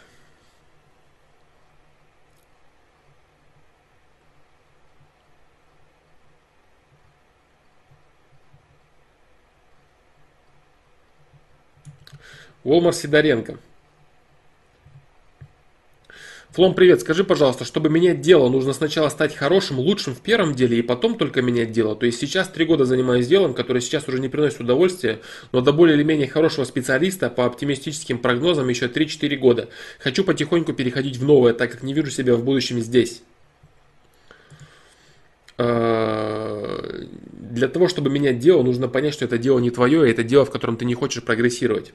Вот что нужно понять. Очень желательно, чтобы ты в каком-то одном деле, вообще в своей жизни, в целом достигал очень хороших результатов. Допустим, ты был лучшим, ты был правильным, самым вот именно в понимании чего-то. Или ты был чемпионом каким-то в чем-то. То есть надо в обязательном порядке стремиться к тому, чтобы в каком-то деле ты понимал многое, потому что это дело очень много тебе даст. Очень много понимания вообще своей жизни даст оно тебе.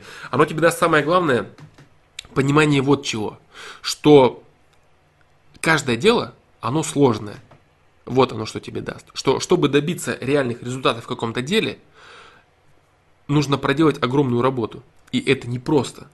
Вот. А люди, которые являются поверхностными, люди, которые ничего ничего не понимают, они думают, что все просто. Все, вот это легко, вот это легко, то легко, за это можно взяться, за это, за это, за это. Вот это проблема. Вот, поэтому э, человек, который имеет качественное понимание хотя бы в одном деле, он уже может проецировать его и понимать, насколько все сложно. Вот в этом плане да. Но а, твой вопрос, нет, не нужно а, бесконечно, э, не нужно добиваться стать хорошим, лучшим в каком-то деле, в первом, для того, чтобы его поменять. Но конкретно твоя ситуация, при которой ты пишешь, что ты занимаешься три года делом, которое не приносит удовольствия, но более-менее хорошего специалиста по оптимистическим прогнозам еще 3-4 года, если ты прогрессируешь в этом деле, если ты прогрессируешь в своей работе и ты зарабатываешь на этом а, деньги, тебе есть смысл на этом, в этом оставаться, при этом параллельно а, привносить что-то новое в свою жизнь. Вот, резкие смены э, дела, на которое ты потратил три года, это нужно очень серьезно подходить. Если ты просто будешь выбрасывать э, беспричинно дело, которым ты прозанимался три года, причем дело, которое продолжает развиваться, и у тебя есть потенциал э, развития этого дела, нужно очень серьезно к этому подойти. Можно бросить это дело, но ты должен иметь реальные какие-то реальные тебе реальные факторы, которые точно тебе скажут, что это действительно точно дело не твое, оно тебе не нужно ни как творчество, ни как заработок денег. Это очень серьезно ты должен к этому подойти, к делу, которое имеет перспективу и которым ты уже три года прозанимался. Вот так. Ну это явно, вот это два, как бы два ответа тебе получилось. Я надеюсь, я надеюсь, я смог ответить на твой вопрос. Продолжение вопроса Neurodigital. А если в психике детектируются, например, синдромы дефицита внимания, аспера или турета, аспера или турета.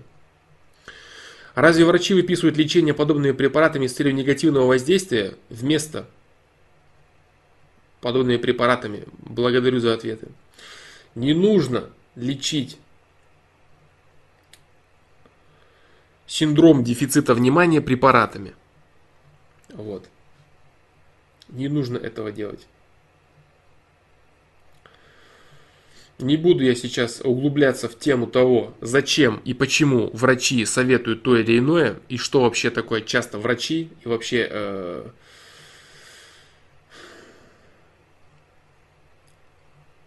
помощь психологическая людям, что это вообще такое в большинстве случаев.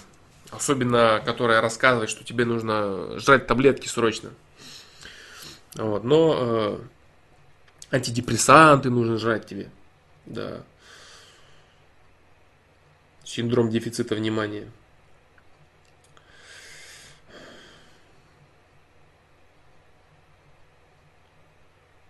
Так, ладно.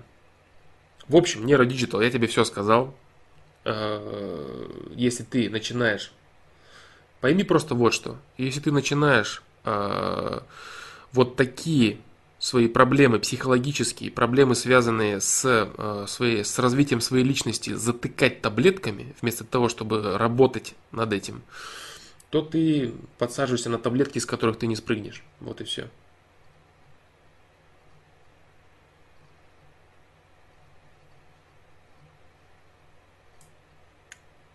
Да.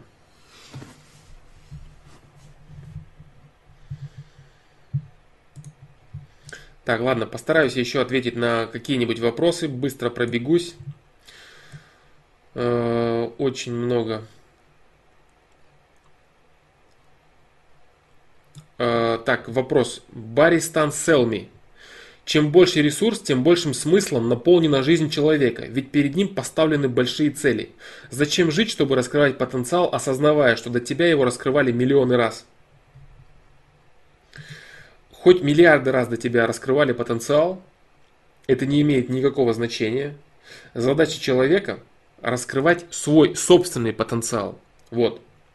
А, и понимание этой задачи приходит с осознанием того, что ты здесь, если ты здесь и имеешь возможность это сделать, значит ты должен это делать. Вот и все. Чем больше ресурс, тем большим смыслом наполнена жизнь человека, ведь перед ним поставлены большие цели. Неправильно. Это неправда. А, смысл человека всегда один и тот же. Раскрывать свой потенциал. И в этом люди все равны. Если говорить, э, чем большим смыслом относительно социума и относительно развития социума э, наполнена жизнь человека, здесь правильно. Но касательно смыслом для самого человека, ничего подобного. Вот. Задача человека реализовать именно свой потенциал.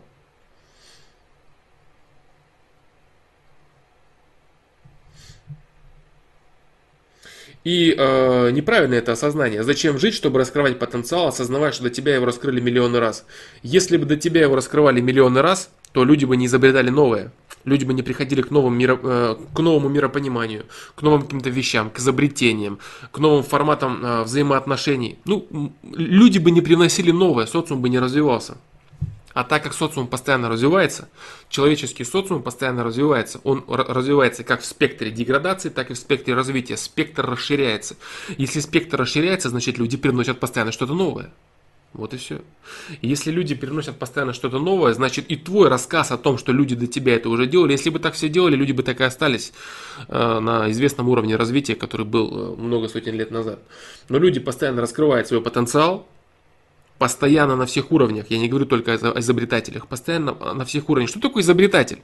Изобретатель, он разговаривает с другими людьми. Это же не один человек. Все вот ничего, никто ничего не понимает, а вот и он один такой. Нет. Это человек, который смотрит на окружающих людей. Быть может, он даже что-то услышал от кого-то, просто какую-то простую мысль, фразу, додумку, разговор, фантазию какую-то и так далее. И начал развивать любой изобретатель, он взаимодействует с социумом. И после взаимодействия с социумом он имеет развитие своих мыслей. Правильно? Правильно. Он взаимодействует с трудами других людей, с мыслями других людей, с вопросами других людей. С эфиром даже он взаимодействует, ну, с окружающим пространством, с материей. Он все это раскрывает и раскрывает свой потенциал. Вот и все. И люди, социум развивается. Социум не стоит на месте. Поэтому то, что люди миллион раз раскрывали, это, ну, молодцы они. Они раскрывали свое. А ты должен раскрывать свое, раскрывать свой потенциал и толкать свою жизнь вперед и социум вперед. И не надо обязательно думать, я вот должен изобрести, вот я каждый должен быть Теслой. Если я ничего не изобрел, вот я вот зря свою жизнь потратил. А может быть ты своим диалогом С человеком, с которым ты поговорил, ты уже дал толчок какой-то информации. Ты поговорил с каким-то человеком, чего-то где-то произошло, своими мыслями. Даже мысли, которые ты посылаешь в окружающее пространство, уже имеют вес. Понимаешь? Поэтому не нужно, не, не, не нужно неправильно и некорректно воспринимать себя э, в настоящем мире. Вот все все придумали, все все делают то же самое. Ничего не то же самое. Жизни разные у людей. Каждая жизнь человека, во-первых, уникальна. Каждый день человека, который он проживает в своей жизни, он уникален с точки зрения условий. Мысли, которые он э, направляет в окружающее пространство, действия, которые он создает, и создает прогресс социума, создает продолжение и развитие жизни людей на Земле. Вот, поэтому вот совсем такой вопросец не совсем правильный. Да.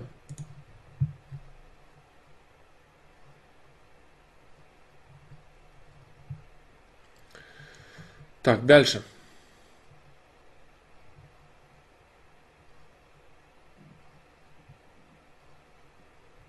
Глеб Иванов, знаешь ли ты, как можно развивать в себе смелость? Да, много раз на этот счет мы говорили. Можешь посмотреть по тайм-кодам, а можешь посмотреть на сайте в, в метках, либо в, в поиске. Много раз на этот счет было сказано.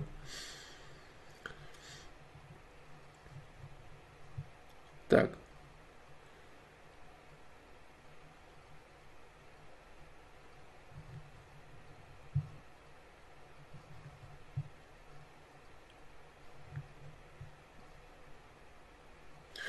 Дмитрий Ярошенко. Какую роль играют границы государств? Существует мнение, что они разделяют людей, и это может создавать агрессию. Как думаешь, в них больше пользы или вреда? А, агрессию границы а, создают только в том случае, если а, идет, соответственно, идеология. А, можно существовать с границами. В общем, если ответить на твой вопрос, граница это правильно. Граница это правильно, потому что границы должны отмечать и отмерять ценность единые ценности и единую идеологию людей, проживающих под единой границей. Вот. Что касается враждебности, то э, любить, допустим, свою нацию можно и, и без того, чтобы ненавидеть своего соседа. Понимаешь, в чем дело? Другой вопрос в том, что пропагандируется, что навязывается как правильный образ мышления. Ведь очень часто патриотизм навязывается каким образом? Ты хороший, а остальные плохие. Это неправда. Ты хороший, но остальные тоже могут быть хорошими. Вот это правильно. Моя нация великая, замечательная, прекрасная. Отлично. Но и его нация тоже замечательная, великая и прекрасная. Такое же может быть? Может. Так почему нужно обязательно думать, что если я хороший, значит все остальные плохие? Этого не значит этого. Не значит этого. Я хороший, но и они тоже хорошие. И вот такое существование э, государств с государствами это совершенно другой уровень взаимодействия государств с государствами и людьми в целом, и людей в целом. Вот так.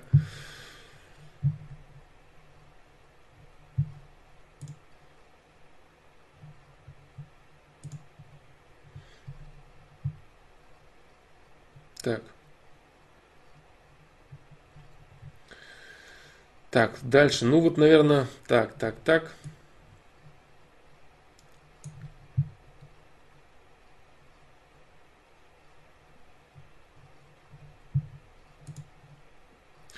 А, так.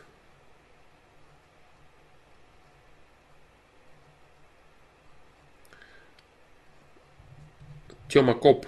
Привет, Слава, спасибо за стримы. Пожалуйста, дружище, пожалуйста. А как и Москалев, ты говоришь, что человек выцепляет идеи из эфира. В эфир поступают нереализованные идеи людей, которые они также получали из эфира. Откуда появилась первая идея, мыслеобраз? Здесь нужно говорить о том, откуда появились первые люди, да? Человек постоянно генерирует идеи. Человек постоянно генерирует идеи, человек постоянно наполняет эфир своими идеями. То, о чем я сказал э, до этого, в предыдущем ответе. Первая идея, первый, первый мыслеобраз, бескон... это бесконечный процесс. Бесконечный процесс наполнения эфира мыслеобразами. Это начало происходить с тех пор, как люди стали существовать на планете. Вот и все. Скажем так. То есть, даже если теоретически представить, э, скажем так, вот, теоретически представить, что человек э, один на планете, и в эфире нету никаких мыслей, то значит человек своей логикой начинает порождать мысли-образы. Вот и все. человек своей логикой начинает порождать мысли-образы, которыми он заполняет пространство, с которыми потом будут взаимодействовать другие люди, или он сам же со своими собственными будет взаимодействовать, как iCloud айфоновский, да, облако, в которое имеет доступ, например, э, разные ресурсы. Ну, и твой ресурс, конечно, твой собственный там в этом iCloud. Но фишка именно в этом, да. Информационный ресурс.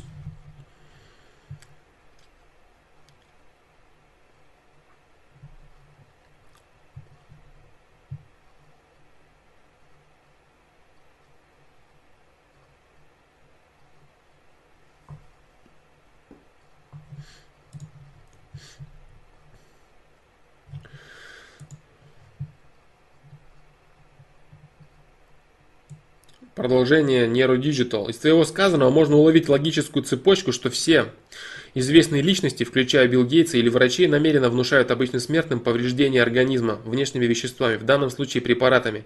Считаешь ли ты, что данная концепция применима со стороны правительства в отношении алкоголя, продуктов, ГМО и так далее?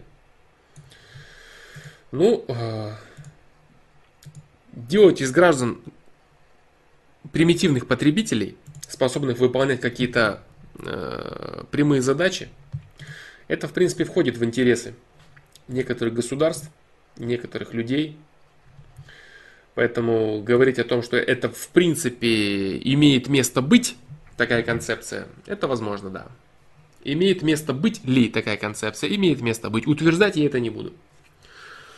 Утверждать я это не буду. А, почему она имеет место быть? Потому что это просто выгодно. Потому что это люди, которые не а, протестуют ни против чего. Это комфортные граждане. Это люди, которые э, покупают то, что ты им делаешь, а, то, что ты для них производишь. Это люди, которые не мыслят. Самое главное, что для капитала и для государства? Возможность контролировать, правильно? Если человек мыслит шаблонно, мыслит рамками, значит ты его можешь контролировать, потому что ты эти рамки знаешь.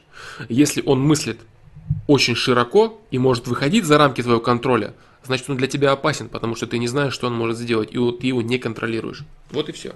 Исходя из этой логики, допустить вот то, что ты говоришь, возможно, но я не буду это утверждать. Вот так. Так.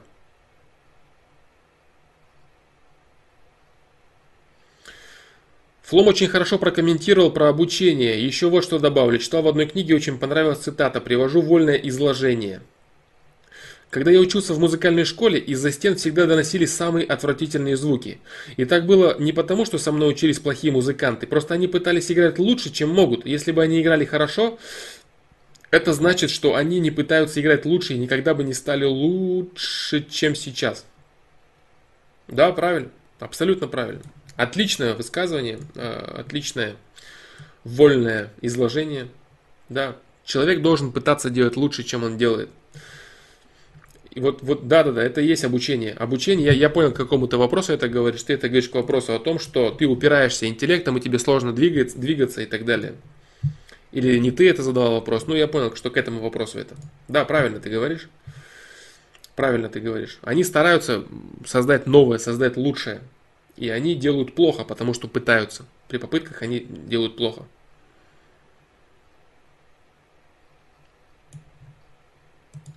А, Шифер едит. Я сейчас не буду отвечать тебе на твой вопрос по поводу ОКР. Я скажу тебе, что есть ответы на сайте на этот вопрос. Вот.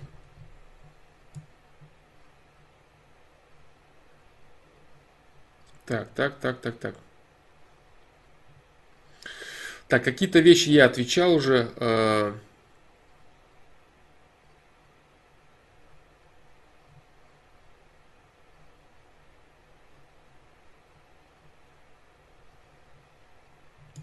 так, ну все, ребят, э, наверное, на сегодня закончим. Какие-то вопросы я отвечал. В принципе, чат еще очень длинный получался. Извините, если на, чьи, на чьи-то вопросы на чьи-то вопросы я не ответил. Вот, но в принципе я считаю, э, в принципе я считаю, сегодня очень интересные темы были обсуждены. Э, несколько вопросов, э, четыре вопроса, прям крайне важных были обсуждены. Если их э, понять, если въехать в эти моменты, если их принять для себя, осознать эти вещи, то жизнь серьезно изменится у человека. Это очень круто. Вот, поэтому я считаю, что стрим удался. Как вначале я говорил, что получилось его провести, а вначале его получилось начать, а сейчас его получилось провести. Потому что сейчас он подошел к концу. Я думаю, что он был очень полезен, э, на мой взгляд, он был очень полезен. Э, наверное, он был очень интересен может быть такое, что он был очень интересен. Вот, э, хочу сказать большое спасибо всем, кто приходит, кто задает свои вопросы. Хочу сказать большое спасибо тем, кто отвечает на сайте, высказывает свое мнение, э, остается не, не, не безразличным, не безучастным. Вот, э, альтернативную, сказать, точку зрения, так скажем, альтернативную от моей. Я не всегда успеваю отвечать на вопросы. Люди, которые э, приводят либо ссылки на ответы, либо говорят свое мнение, быть может, оно поможет человеку, он э, сможет э, проанализировать что-то, привнести, услышать просто мнение другого человека. Иногда это полезно. Вот, поэтому всем, всем большое спасибо, ребят. Всем спасибо, что пришли. Всем спасибо, что задаете свои вопросы. Вот, поэтому я буду стараться выпускать видео. Кстати, в ближайшие дни, не буду говорить когда, в ближайшие дни ждите видео. Будет оно называться «Деньги и власть», коротенькое видео с некоторыми тезисами, я думаю, полезными для некоторых людей. Э, будет оно понимание. Вот, поэтому так, да. Всем спасибо, всем пока. До новых встреч.